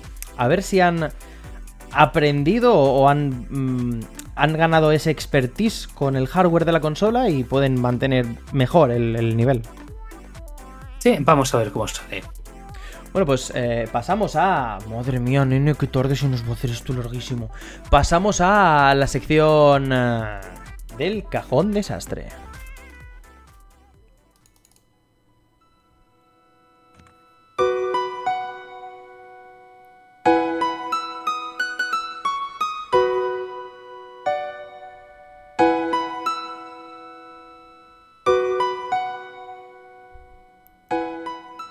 Bueno, pues eh, primera entrega de este cajón de sastre, donde hablamos un poquito de mm, lo que hemos estado jugando últimamente, igual porque no hemos podido, no hemos tenido tiempo o no hemos podido eh, traer un análisis de lo que sea más a tiempo, ¿no? Y así que vamos a aprovechar para hacer, ya os, os explico un poquito, unas pequeñas reseñas, pequeñas, chiquititas, ¿sabes? Petit, en lugar de en lugar de una, burger, cangreburger, os damos unas pequeñas tostaditas, ¿sabes? De cada juego para explicaros un poco cómo está, qué, qué nos ha parecido y eh, haceros como guía de... Guía de, oye, esto deberías jugarlo, sí, no, te interesaría, hmm. es de calidad, igual a evitar. Bueno, empezamos, si quieres, Tato. Eh, empiezo yo, tomo la delantera. En, hago la pole position con Choroku 3. Eh, un jueguete de una... que no ha salido de Japón, de hecho. Aquí es una saga... Eh, la saga Choroku es una saga que aquí se ha traducido de diferentes maneras. El primer Choroku aquí se tradujo, salió en Europa como Penny Racers para PlayStation 1.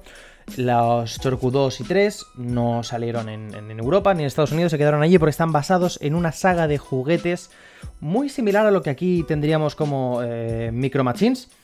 Así que el estilo es un poco mm, ellos mismos, ¿no? Es una mezcla entre KRPG, ¿sabes? lo que ahora llaman a, a Grantu precisamente, que es Car RPG, carrera, carreras con RPG en el que vas mejorando tu coche, mejorando estadísticas, comprando una nueva pieza, pero todo muy cartoon, todo muy muy desde un punto de vista más infantil, si me permitís, para todos los públicos. No hace falta que te gusten los coches, es un juguete para pasarlo bien, un juguete mucho más despreocupado. Eh, con pistas muy imaginativas, muy como la imaginación de, un chiquillo precisamente, ¿no? Que juegue con estos juguetes a lo... a lo... a lo Micro Machines, quería decir. Hmm. Y está muy, muy chulo. Para mí es uno, mira que no he jugado mucho, también es verdad que no he jugado mucho a juegos de PlayStation 1, pero este es uno de los juguetes que más, más me ha gustado de todo lo que he probado. Y tanto que de hecho llegué a comprarme la versión en físico cuando la encontré hace un mes en, en, una tienda. Y oye, estoy enamoradísima de este juego, me lo habré pasado como dos o tres veces. Y si queréis probarlo tenéis un, una versión parcheada al inglés donde lo vais a entender todísimo. Y, oye, animaos porque no perdéis nada y realmente es un juego gracioso, original y único. Porque no, no hay nada parecido realmente en este sentido. Sí, sí, el Mario Tennis Advance de los coches. sí, algo así. Bueno, no tiene historia, no tiene historia, pero sí que sería de ese palo. Sí. Pues yo he estado jugando recientemente a un juego de que este sí que lo conocéis más algunos, eh, Banjo Kazooie de la Nintendo 64, concretamente eh, la versión de 360 y Xbox One que tiene el widescreen y toda la mandanga. Y la verdad, yo os voy a explicar una cosa y es de que he intentado jugar a Mario 64 muchas veces a lo largo de mi vida. Lo he intentado. Eh, pero es un juego de que, por ejemplo, de que no me acaba de enganchar del todo. Y también he intentado revisitar algunos de Spiro. Y también me ha costado como reenganchar un poco. Ah, no sé si es porque ya me he, ido demasiado fuera del espectro de los juegos de plataformas así, más vainilla y más ah, de, de toda la vida. Pero ha sido estaba en, medio de una crisis de estudiando para una oposición eh, y necesitaba algo así liviano para distraerme. Y dije, pues mira, el Banjo Kazooie, porque hace un poco de tiempo jugué al Yooka-Laylee y que era como el sucesor espiritual y me gustó y dije, o sea, pues voy a voy a jugar al primero. Y la verdad es que muy muy bien, me parece que es como uno de tal vez uno de los mejores plataformas hechos de su época. Eh, realmente el, uso que le da a sus layouts es muy interesante, cómo estructuran los mundos, cómo te tienes que orientar, cómo el propio juego, aún ni no dándote objetivos, consigue diseñarlo todo de forma para que tú naturalmente vayas buscando eh, todo lo que necesitas para avanzar. Eh, tiene un montón de carisma, tiene un montón de variedad en tema de tanto localizaciones como temáticas, como como identidad, no sé, en general es un juego de que se enorgullece mucho de, esta, de este espíritu de la era de PlayStation y Nintendo 64, en donde las plataformas no eran tanto como, por ejemplo, Ratchet and Clank, Jack and Daxter, de que es como un mundo cohesivo. No, no, no, no, no. Esto era como, bueno, pues ahora haremos un mundo que será ah, sobre la patata frita. Ahora uno que sea una mansión encantada. Ahora uno que será un desierto. ¿Y cuál será la relación entre ellos? Patata. Y realmente es como muy orgulloso al respecto y es como... Pero no de una forma hipster como ahora sería como, oh, mira, eh, nuestro nivel de desierto. No, no, es como sitios, vamos al, al, nivel de desierto. Es como, tiene un encanto y carisma natural que no se ve mucho. Y no sé, me ha encantado. Ah, estoy acerca del final. Y en serio, os lo recomiendo si tenéis el Nintendo Switch Online eh, que incluye los juegos de Nintendo 64. Os ha pillado mucho, eh, pero lo tenéis ahí. Y si no, ah, lo tenéis en la Rare Collection en Xbox One o en Project 64 eh, usando una ROM. Ahora me toca a mí, es mi turno con Ender Lilies, un juego que es una mezcla entre Metroidvania eh, jugabilidad Souls-like, pero, pero a, nivel de simplemente de lentitud, de golpes lentos pero contundentes, de sentir que en cualquier momento cualquier enemigo te puede jugar una mala pasada y, puede mandarte de vuelta al punto de guardado. Está es muy bonito, con una aura post-apocalíptica muy, muy terrible. Ah, terrible en el sentido de terrífica, buena, buena buenarda incluso. Eh, la banda sonora es alucinante.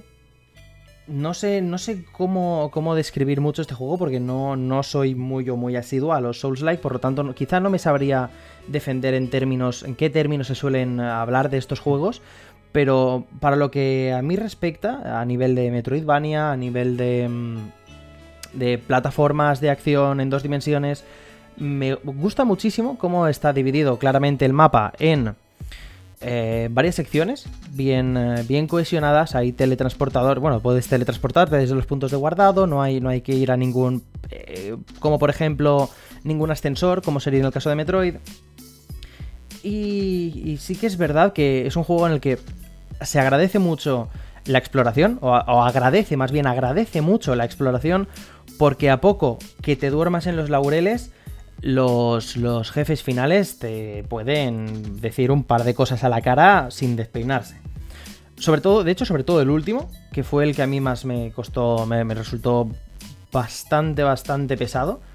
Pero, pero también tiene varios finales. Eh, la historia que cuenta es, si bien no es quizá nada del otro mundo, no es algo que te vaya a cambiar la vida, es, es bastante bonita, o sea, no estamos hablando de un Nier, estamos hablando de, de un juego que, sí, que tiene varios finales, a lo, Hollow Knight, pero sí tampoco es, ni siquiera llega a esta intensidad y este, este tal de Hollow Knight, digamos que es una historia que cumple.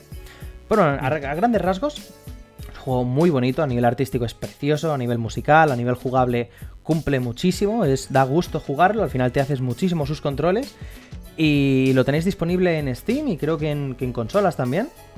En, en, digital, en las stores digitales. Así que adelante, dale un tiempo, estará sobre los 20 euros. recomendadito. Bueno, uh, yo como podéis ver aquí soy un, un poco fan de los juegos de mechas. No sé si se ha dado cuenta uh, en alguno de estos episodios de podcast que hemos hecho. Pero eh, básicamente eh, hoy me he atrevido y, bueno, no hoy, pero sí que en los últimos días eh, me he atrevido y le he dado un tiento a Assault Suite Leinos. Y la mayoría de gente que escuchará esto no estará familiarizada con Assault Suite Leinos, pero Assault Suite Leinos es básicamente lo que sería un juego de mechas en las dos dimensiones no un juego de estrategia a lo Front Mission o otro tipo de juego así como más beat'em up. No, no, no. Un juego de controlar un mecha, de moverte por el escenario y notar su peso y saber cómo tener que manejarlo.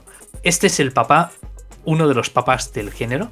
Salió en 1990 para Sega Mega Drive y desde entonces llovió mucho y rápidamente pues se sintió un poco como desfasado. Obviamente. A sus sucesores lo mejoraron, sobre todo a, a Soul Suite Balken, Armored Suite Balken, perdón, en la SNES, que es una de las mejores obras de la Super Nintendo.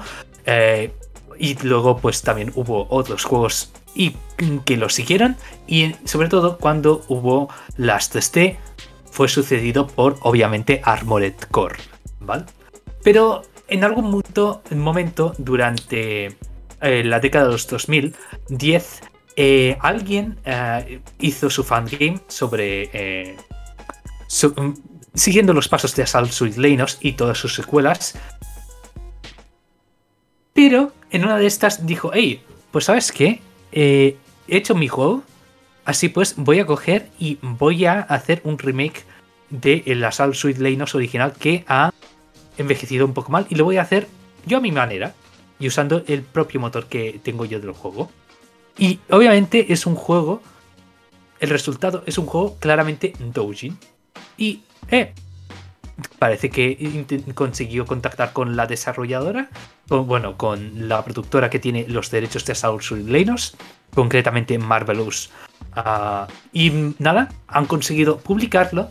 Este es un juego que claramente es indie en tema de presupuesto, excepto un par de cosas, la banda sonora y los actores de doblaje. Pero si os interesa ah, el. ¿Cómo se llama? El el saber cómo empezó el o cómo se traduce un juego de mechas en las dos dimensiones, yo os recomiendo mucho que le echéis un vistazo, pero no a precio completo. Y este que obviamente al ser un juego publicado por Marvelous, eh, han cogido el nombre y básicamente pues le han puesto una etiquetaza de 20 euros. Y el juego está bien, me gusta mucho, pero sí que es verdad de que no llegaría tanto. Eh, lo cogí en una oferta a, principios de año, hace unas semanas, eh, a 4 euros. Y me parece un, un precio más que justo. Y me lo he pasado muy bien. Y os lo recomiendo si le tenéis curiosidad. Mirad imágenes, informaros, echarle un diente. Los mechas no hacen daño a nadie. Hubo una época en la que hace unos, unos añitos tuvo un, como un segundo resurgir por parte de estudios indie el género de las plataformas 3D. Más, incluso me atrevería a decir que más el, ah, el género de los colectazones. Teníamos, teníamos a Spiro eh, con sus remakes, teníamos a precisamente Yuka del que hablabas. Pero había otro, otra variante del género, más plataformera pura, que necesitaba también mm, meterle, meterle caña, ¿no? Meterle esta, esta competencia a Mario, que ha sido siempre el, putísimo padre del género, y, alguien que, oye, no nos engañemos, ha tirado del carro de la popularidad del género él solo, si se las ha bastado, a, base de calidad pura en todos sus juegos, ya sea por diseño de niveles, por mecánicas, por originalidad, calidad en general, todo. Bien, pues hace unos añitos eh, un pequeño estudio se lanzó a hacer eh, quizá lo que yo llamaría un verdadero tributo a ya no solo a, a las plataformas 3D, sino a toda esta era de principios de los 2000 donde donde eran las plataformas ¿cómo decirlo? Eran mucho más originales, ¿no? A día de hoy parece que se hayan asentado sobre unas normas, sobre unas reglas que ya de aquí ya no se mueven, pero eh, este plataformas que os hablo tira de humor, tira de, de este mismo humor que también podrían tener en Rare, pero hmm. dándole una vuelta de tuerca más infantil y al mismo tiempo seria. Es decir, el que entendió, entendió los chistes y eso es algo maravilloso. A nivel de mecánicas, como digo, se parece más a Mario. Eh, diría incluso que se parece más a... A, a, Mario Sunshine. Y el nombre del juego, perdón que se me acaba de ir, me acabo de acordar, es A Hat in Time por eh, Year for Breakfast. Eh, se sabe mantener un equilibrio entre dificultad, porque no es un juego precisamente fácil si vas a por el 100%, pero sí que es un juego simpático y agradecido cuando simplemente vas a disfrutarlo. Si quieres sacarle la chicha, vas a encontrarle la chicha. No es un juego que sea fácil de completar y esto es algo de lo que precisamente en las últimas décadas los juegos de Mario se han, ah, se han, se han asentado, ¿no? Este tipo de dificultad de fácil de empezar, fácil de terminar, pero súbete los pantalones y abróchate el cinturón para, para sacarte el 100%. No he podido terminármelo, o no, no me lo he terminado porque al final lo estaba jugando en stream, sí que es verdad, si sois asiduos al canal sabréis que lo estuve jugando estas navidades, pero se me juntaría una cosa con otra y al final cambiamos de juego, pero, pero me quedaría cerquita del final y para lo que, lo que jugué, vamos, lo disfruté muchísimo, la banda sonora es increíble, y estoy esperando, de hecho, para poder hacerme con, la edición física. Actualmente creo que lo tendréis sobre, eh, no sé, estará 20, 30 euros. Eh, estará sobre los 20, 30 euros en stores digitales a precio completo. Podéis haceros con una rebaja al haber salido hace tiempo em, fácilmente, en, época de rebajas. Tiene varios DLCs además que añaden contenido e incluso un modo cooperativo. Y, oye, no puedo recomendarlo más. Uno de mis favoritos de los últimos años. Y bueno, para acabar con el cajón desastre, eh, quiero recomendaros un shoot em up.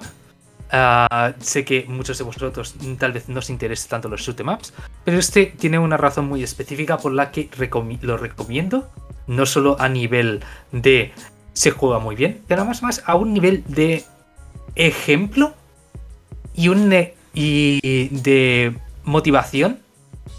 Y este que eh, voy a hablar de Wings of Luster.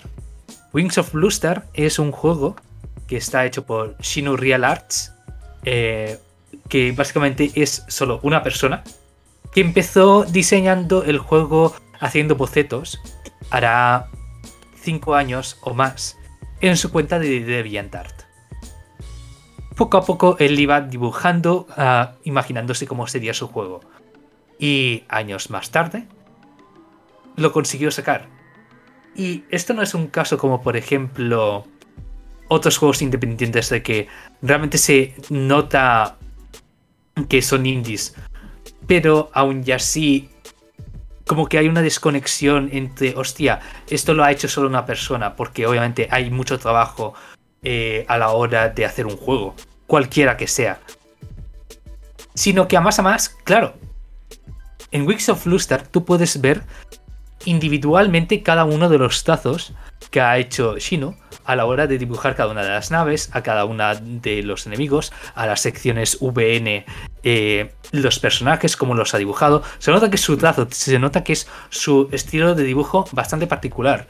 Y me parece una cosa muy bonita, porque algunas veces sí que ah, en en, muchos sectores de la industria tal vez sí que vemos cosas dibujadas por una persona, pero sí que eh, tiran de un estilo art style muy anime, muy seguro, que fácilmente podría haber sido replicado por una gran empresa o por un estudio más o menos grande. Pero aquí no, aquí es hombre siendo fiel a su propio estilo de dibujo, sacando un juego que se juega muy bien y Además, además también tiene diferentes ah, ah, modos de dificultad. Así pues, el modo normal para ser un shoot em up está cómodo.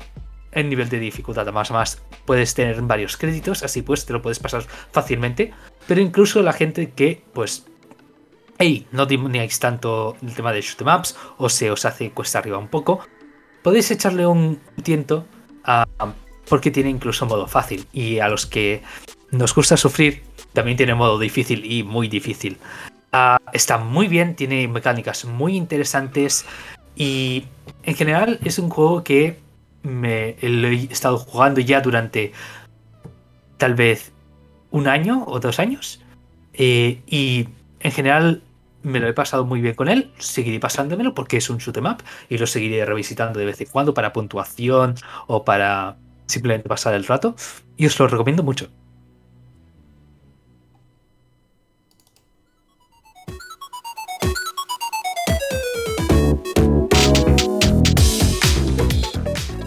El retorno del rey lo llaman. La vuelta de puta Nintendo, la sección donde nos cagamos en Nintendo siempre, siempre que la haya liado y madre mía si la ha liado. El youtuber Gilbasuner, popular por ser una especie de base de datos de bandas sonoras de videojuegos en la plataforma, eh, de YouTube, perdón, ha anunciado en Twitter que Nintendo ha llevado al, ha llevado al bloqueo de... Ah, 1300 vídeos, perdón, me estoy atragantando muchísimo, a golpe de reclamación por derechos de autor. Gilba Suner lleva desde agosto de 2019 avisando de bloqueos de sus vídeos, pero la última oleada ha sido especialmente tocha. Entre los juegos que se han bloqueado, entre los vídeos que se han bloqueado eh, en esta tanda, están varios de la saga Zelda, un par de Super Smash Bros., varios de Super Mario y algunos de Kirby, entre muchos otros. Esto sucedió hace dos semanas y a día de hoy Gil Basuner ya ha incluso cerrado su canal. Esto es catastrófico por todo lo que significa no solo al trabajo de esta persona que empleaba este canal como divulgación de la música de videojuegos y que por eso no monetizaba los vídeos, sino de las implicaciones que conlleva que Nintendo pueda tumbarte cualquier cosa que tenga la música de un Super Mario de hace 30 años. Ahora, más que nunca, puta Nintendo. Mm, voy a decir una cosa y hay cosas de que esto algunas veces lo hemos hablado en puta Nintendo, Por ejemplo, cuando dumpearon ROMs de hace 30 años y Nintendo estaba súper trigueada, pero los desarrolladores de verdad están muy contentos del plan. Hostia, eh, la gente podrá jugar a esto que hicimos hace 30 años. Qué pasada verlo de nuevo, ¿vale? Pues más o menos una cosa parecida pasa aquí, porque realmente, ¿quién sale perdiendo aquí? ¿Quién sale perdiendo teniendo vídeos en YouTube sin monetizar de bandas sonoras de juegos? Los artistas, no, porque Nintendo no comercializa sus bandas sonoras fuera de ediciones bastante limitadas de bandas sonoras solo en Japón. No lo, no lo hay en iTunes, dime. No, no, que de hecho, de hecho, ni siquiera los artistas, porque los artistas, por obras de videojuegos, no trabajan como artistas de, música en la industria musical, digamos. Los compositores de música para videojuegos trabajan por obra y servicio. Trabajan hmm. o a nivel in-house, contratados y con un sueldo mes a mes para, para X compañía, o les, les pagan como freelance, en plan de, oye, mira, yo te pago X y tú me haces la banda sonora de tal. ¿Vale? Se entrega el producto, tú y ya está, ya está todo pagado, no tienen nada más que ver. Los únicos que tienen ahí o que querrían ver más es la propia empresa propietaria de los derechos de esa música. Los artistas no ven un duro más. Eso es lo que quería que quedara claro. Sí, eso también es verdad. Ah, quería comentarlo porque se me mezcla un poco. Sí que hay algunas... Ah, un record label que está hecho, creo recordar, por uno de los... Creo que justamente el compositor de Days of Ruin. Creo que tiene su propio... Ah, su propio... Mira, de hecho, tengo aquí tiene su propio label. Eh, label discográfico, que es Data Records, si no recuerdo mal. Y sí que publica eso, pues bandas sonoras de juegos, sobre todo de Rich Racer, de sus homies, eh, este es de eh, States of Rage. básicamente de que en ese caso no sé si tienen mm, dato con los artistas individuales, pero sí que es verdad de que eso es la norma. la, música que hay ahí normalmente todo el provecho que le pueda sacar alguien, la sacará la propia empresa, eso es verdad. Dicho esto, eh, los artistas no salen ganando, Nintendo no sale ganando porque es Nintendo. La única forma por la que comercializan muchas de esas canciones es mediante el Smash, que pretenden ponerlo como MP3, lo cual me parece ridículo. Eh, y no sé, en general, cosas eh, y luego la comunidad sale perdiendo también. Porque esto lo comentamos en privado. Y es que no solo estamos perdiendo el acceso a estas canciones, que sí que se pueden encontrar en Kingsider y otros sitios y se pueden descargar de otras formas. Seguro que sí. Pero también se pierden muchos y muchos años de historias. Y es de que YouTube no es una plataforma para escuchar, también de comentar. Y en una de esos takedowns que hizo eh, Nintendo, se tumbó eh, el, Internet Checkpoint, que básicamente era una melodía de Donkey Kong Country 2, concretamente Sticker Brush Symphony. Eh, y aquí iba a hacer un apunte. No es Sticker Brush Symphony, confirmado por David Weiss, sino que es Sticker Bash Symphony. Sticker Bash. La R, la R es como un efecto Mandela por ahí chungo, que todo el mundo dice Sticker Brush, pero es Sticker Bash. Sticker Bash. Y básicamente era un eh, era un vídeo de donde la gente se unía, podéis buscarlo, hay documentales al respecto, Ito a Internet Checkpoint, para que lo busquéis en YouTube. Y básicamente eh, era un sitio en donde básicamente la gente se, se paraba ahí durante el tiempo que fuera a, a escribir cómo le iba la vida, la, cómo llevaban, por ejemplo, temas de depresión, ansiedad, las durezas de la vida. Y básicamente eso se convirtió como en una especie de... Exacto, un checkpoint. Un sitio en donde la gente, eh, como en un MMO, en vez de estar haciendo rage y todo esto, se juntaban para... Para básicamente sentarse ahí, hablar y todo esto, y con la música de Kodoki Kon de fondo. Y realmente todos esos comentarios, miles de comentarios, todos a la basura. Y obviamente, sí, el caso del Internet Chainpoint es algo excepcional, pero yo también os digo, habiendo contactado yo personalmente con, con compositores de Japón, concretamente eh, el señor eh, Shigeki Hayashi, que lo tengo, llevo en el corazón. Muchas gracias Hayashi por el apoyo y básicamente eh, ayudarnos a hacer un regalo a una amiga nuestra con un disco suyo firmado. Eh, muchos de estos desarrolladores de Japón no les sienta la cabeza de que haya gente fuera de Japón o en general gente de que se pongan sus canciones en el MP3 y que sean fans de su música hay muchos compositores ahí fuera de que no les entra en la cabeza, que no se han parado a pensar, hostia, pues esto tal vez la gente se para a escuchar mi, mi música. Hay mucho síntoma de decir, no, bueno, es, es la música de este juego, es un acompañamiento, pero no, no, no.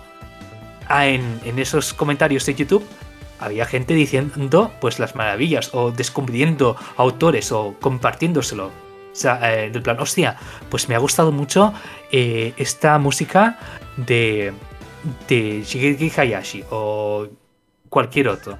Y dices, hostia, voy a buscar más, ¿vale? Y a efecto de esto, los artistas pierden reconocimiento y a más a más caché. Mm, no sé, todo el mundo sale perdiendo en esta situación. Y todo por culpa de el servicio legal de Nintendo, el cual en fin, es el que es. Puta Nintendo.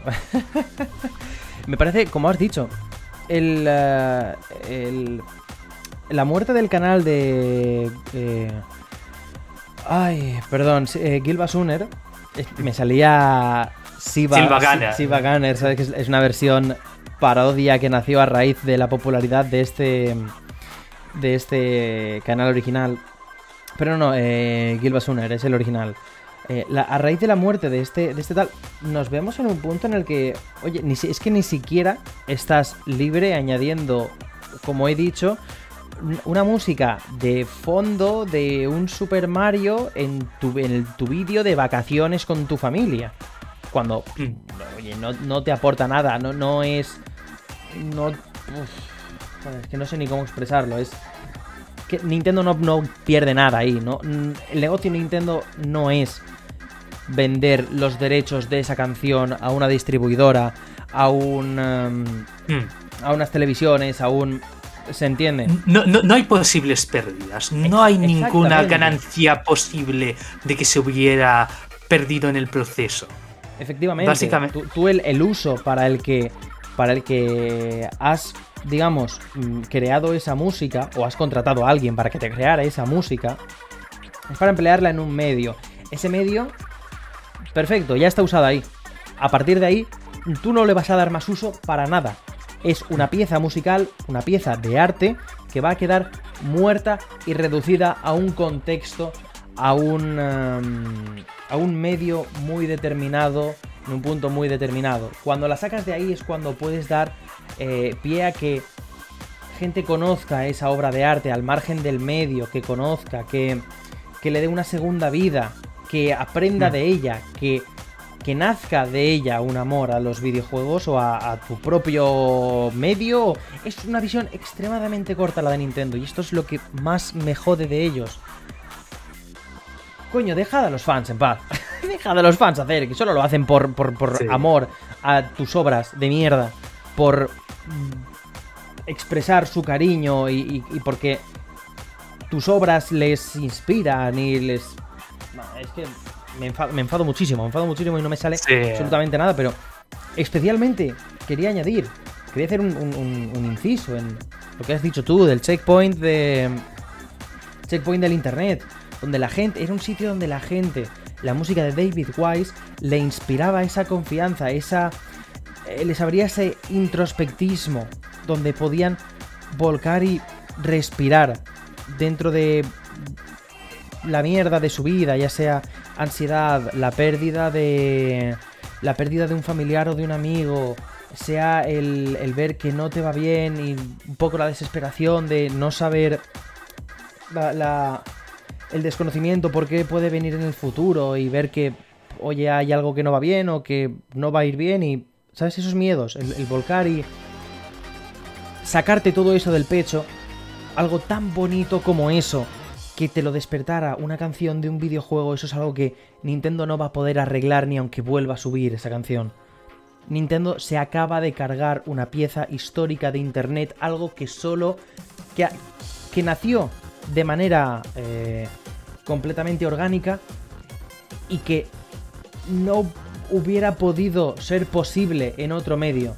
No hubiera podido ser posible si hubieras subido la canción a Spotify o te hubieras comprado un disco con, esa canción eh, en la banda sonora.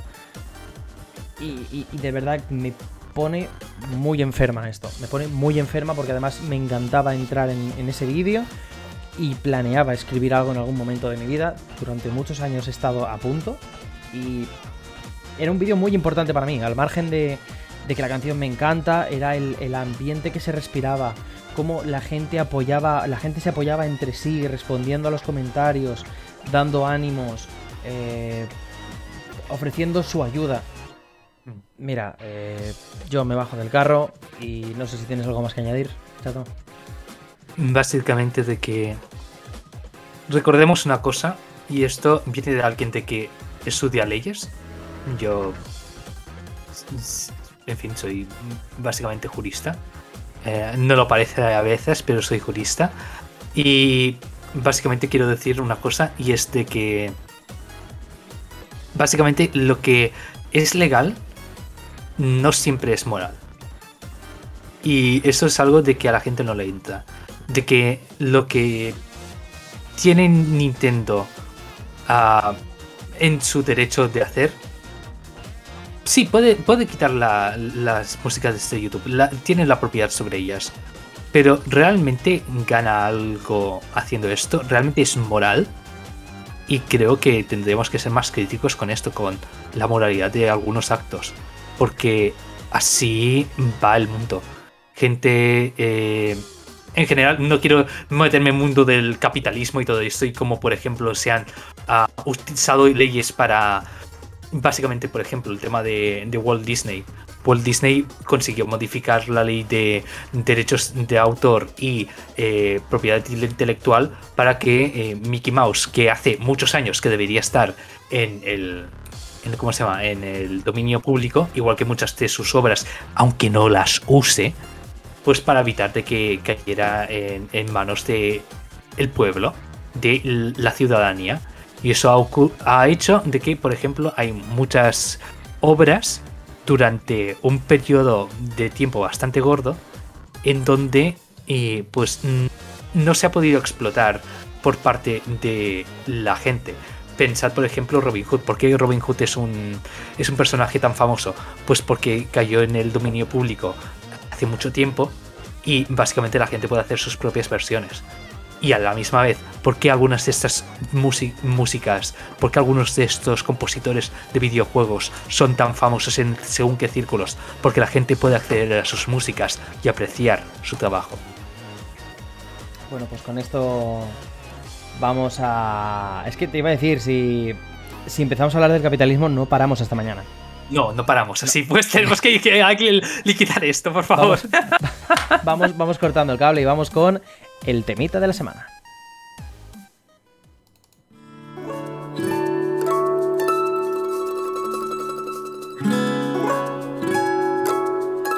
Ya que nos hemos encendido tanto, vamos a tratar de calmarnos un poco, respirar. No sé si habéis jugado a Short Hike, jueguito indie de hace un año o dos, pero De verdad, merece muchísimo la pena. Eh, poneos los cascos, encerraos en su mundo y disfrutad, solo puedo decir eso.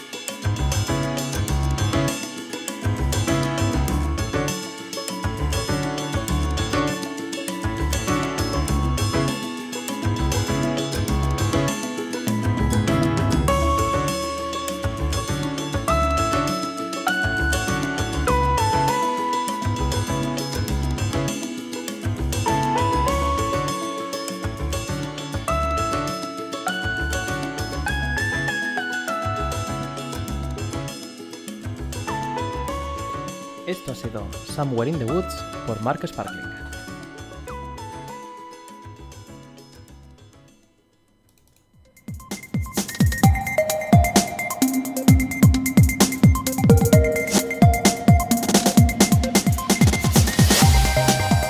Con esto llegamos a la sección de La Voz del Feudo, la voz donde os hacemos una preguntita en Twitter después de cada episodio sobre un tema de actualidad en la industria. En este caso, en el último episodio os preguntamos el Pokémon Arceus este nuevo, ¿qué? Eh, hemos tenido mm, cuatro, como siempre, cuatro, cuatro respuestas. Una de ellas que creo que todo el mundo estaba de acuerdo en que no, no, no, no, procedía, pero mira, os vamos diciendo de la menor a la mayor cuáles han sido las más votadas. La primera, mola, pero prefiero el original, el Pokémon por turnos, el Pokémon de toda la vida. Ya os digo que nadie, nadie prefiere el Pokémon original al parecer. De los 40 votos que hemos recibido, a nadie le gusta más el original. Así que bueno, entendemos que entonces es un buen paso en la dirección correcta de la saga de Nintendo. Hay alguien a quien no hay gente a la quien no le ha gustado nada. Nasty de Plastic Big Uff ha sido votado por un 12,5% de personas. Eh, ha habido a quien le ha turbo flipado 100%, le parece un juego perfecto. Eh, cero pegas, 37,5%. Dice, me turbo flipa, más de esto, por favor. Y hay al 50% de gente opina que está guay, pero le falta afinar cosas. tienen que acabar de trabajar en esta fórmula porque es el paso adecuado, pero mm, hay cositas aún por ahí que rascan. Tenemos unas cuantas respuestas que nos respondieron al tweet, eh, como por ejemplo Neko Lara que nos decía, es muy adictivo, me encanta hacer shiny hunting. Mientras estoy intentando completar la Pokédex me salen hordas y no me puedo resistir a intentar sacar el shiny. Ren nos comenta, yo honestamente pienso, por lo que he visto y no jugado, que está algo aburrido con tanta secundaria y que lo único que me gusta es lo de cazar a los Pokémon nada más verlos, pero no entiendo el sentido de algunas cosas. Hachamaster nos dice, el juego no está mal, pero debería haber sido bastante mejor, sobre todo en los comportamientos de los Pokémon salvajes, y para ser un juego que vale 60 euros deja bastante que desear, le falta tiempo de desarrollo. Toda la razón, Hacha, toda la razón. Kanagi nos dice, yo por lo poquito que he jugado diré que sí, gráficamente podría estar 100.000 veces mejor, pero también diré que es muy divertido y la historia parece estar muy interesante, pero esperaros a que lo rebajen. Creo que también es la, respuesta adecuada, ¿eh? O sea, está guay, pero por 60 euros yo quizá no me lanzaría por él. Para finalizar, Magna. Un besazo desde aquí, Magna, te quiero, nena. Yo le doy gracias a Diosito por no hacerme fan de Pokémon. Esta es la respuesta adecuada al 100%. Nada más que añadir. Magna lo dejo claro.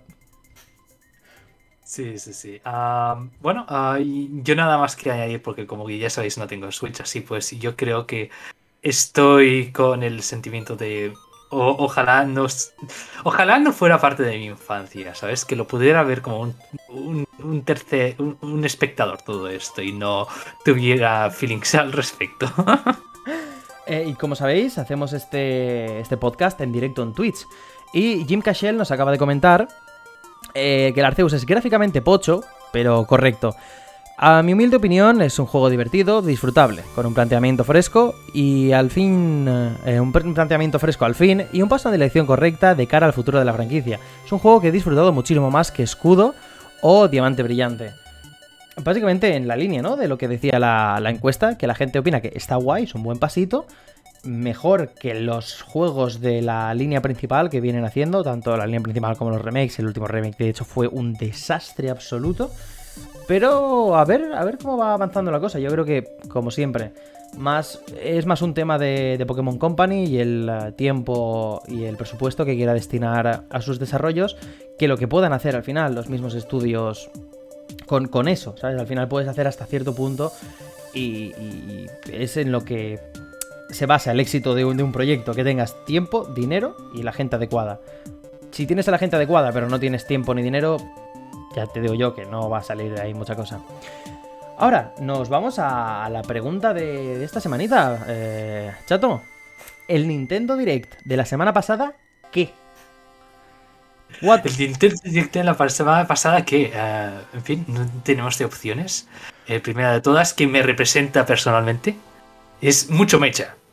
Y por favor, sí, esta es la respuesta correcta. Te mucho, doy el mucho mecha. Hay, hay mucho, mucho, mucho roboces. Estamos ante el resurgimiento de un, del género.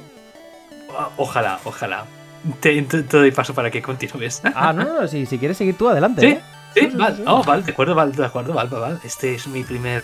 Esto en. Venga, vale, luces. Como presentador de la, de, la, de la voz del feudo, venga.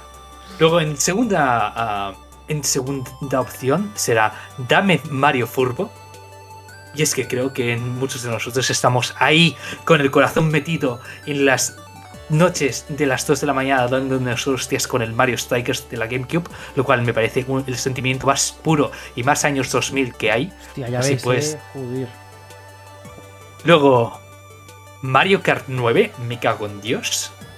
Y que básicamente, ah, no sé cómo lo interpretas tú, Crystal, pero creo que eh, es el, el sentimiento este de, hostia, pues Mario Kart 8 está bien, pero tal vez va siendo hora del el siguiente paso, especialmente teniendo en cuenta esos 50 millonicos que os habéis hecho de Mario 8 está muy bien, pero tiene 9 años, quiero algo nuevo, gracias.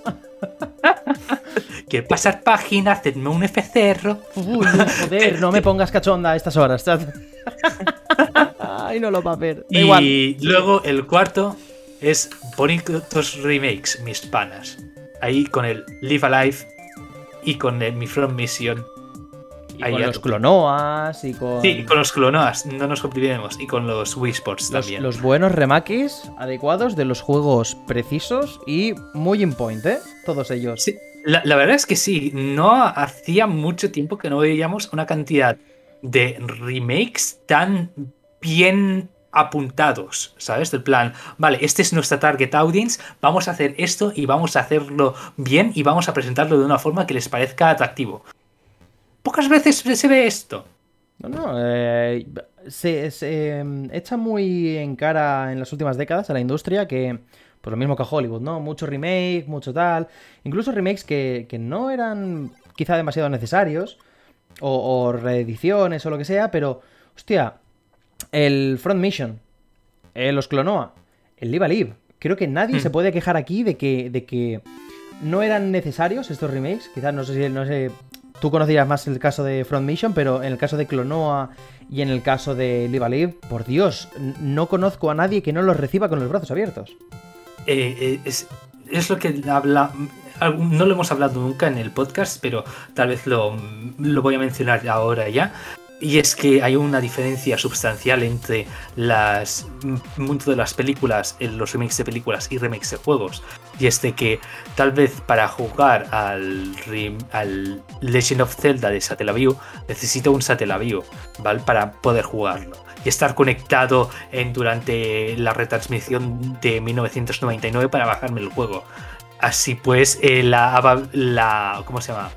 El poder recibir el juego es limitado. Por ejemplo, yo tengo los Armored Core 4, los Armored Core 5, eh, pero gente de que oiga del plan, hey, Armored Core, eh, el 6, parece que sea el siguiente juego de From Software, voy a jugarlos. Oh, ¿en qué plataforma? Hostia, que no, ya no los venden ya. Hostia, espera, que me he de comprar una Xbox 360, una PS2 y una PS1 para jugarlos todos.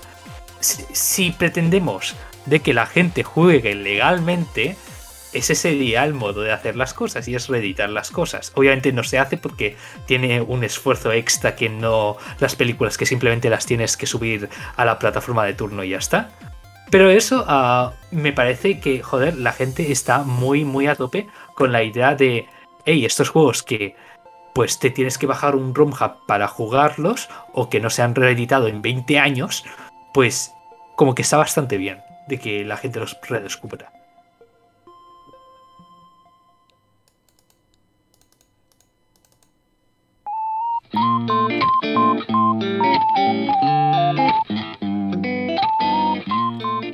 Bueno, y con esto terminamos el episodio. Se me ha olvidado comentar que tendréis la encuesta nada más suba el podcast a Spotify y a YouTube, pero esto me sirve al mismo tiempo, la, la tendréis en Twitter como, um, como tweet fijado de mi cuenta, lo cual me sirve para hacer la promoción de que este, este podcast también lo subimos a Spotify, lo subimos a YouTube y... Eh, ¿Dónde nos podemos encontrar, chato? Eh, a mí me podéis encontrar como administrador de Zona Delta en zonadelta.net, la eh, red de blogs independiente de habla hispana. Uh, y a más a más. Sí, y, y, básicamente también en mi Twitter, arroba chatomaltes. Bien, eh, a mí me podéis encontrar, ya sabéis, en Twitter, arroba crystalline, con el 4 en lugar de la A, ahí estará como tweet fijado la encuesta de esta semana. Podéis comentar y añadir eh, a lo que votéis, añadir vuestra propia opinión.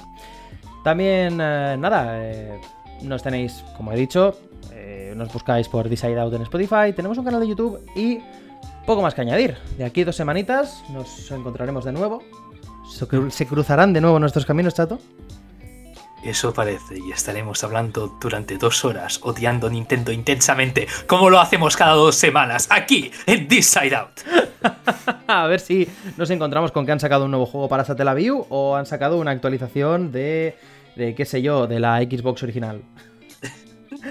un placer, chato, como siempre, tenerte por aquí. Muchísimas Igualmente. gracias.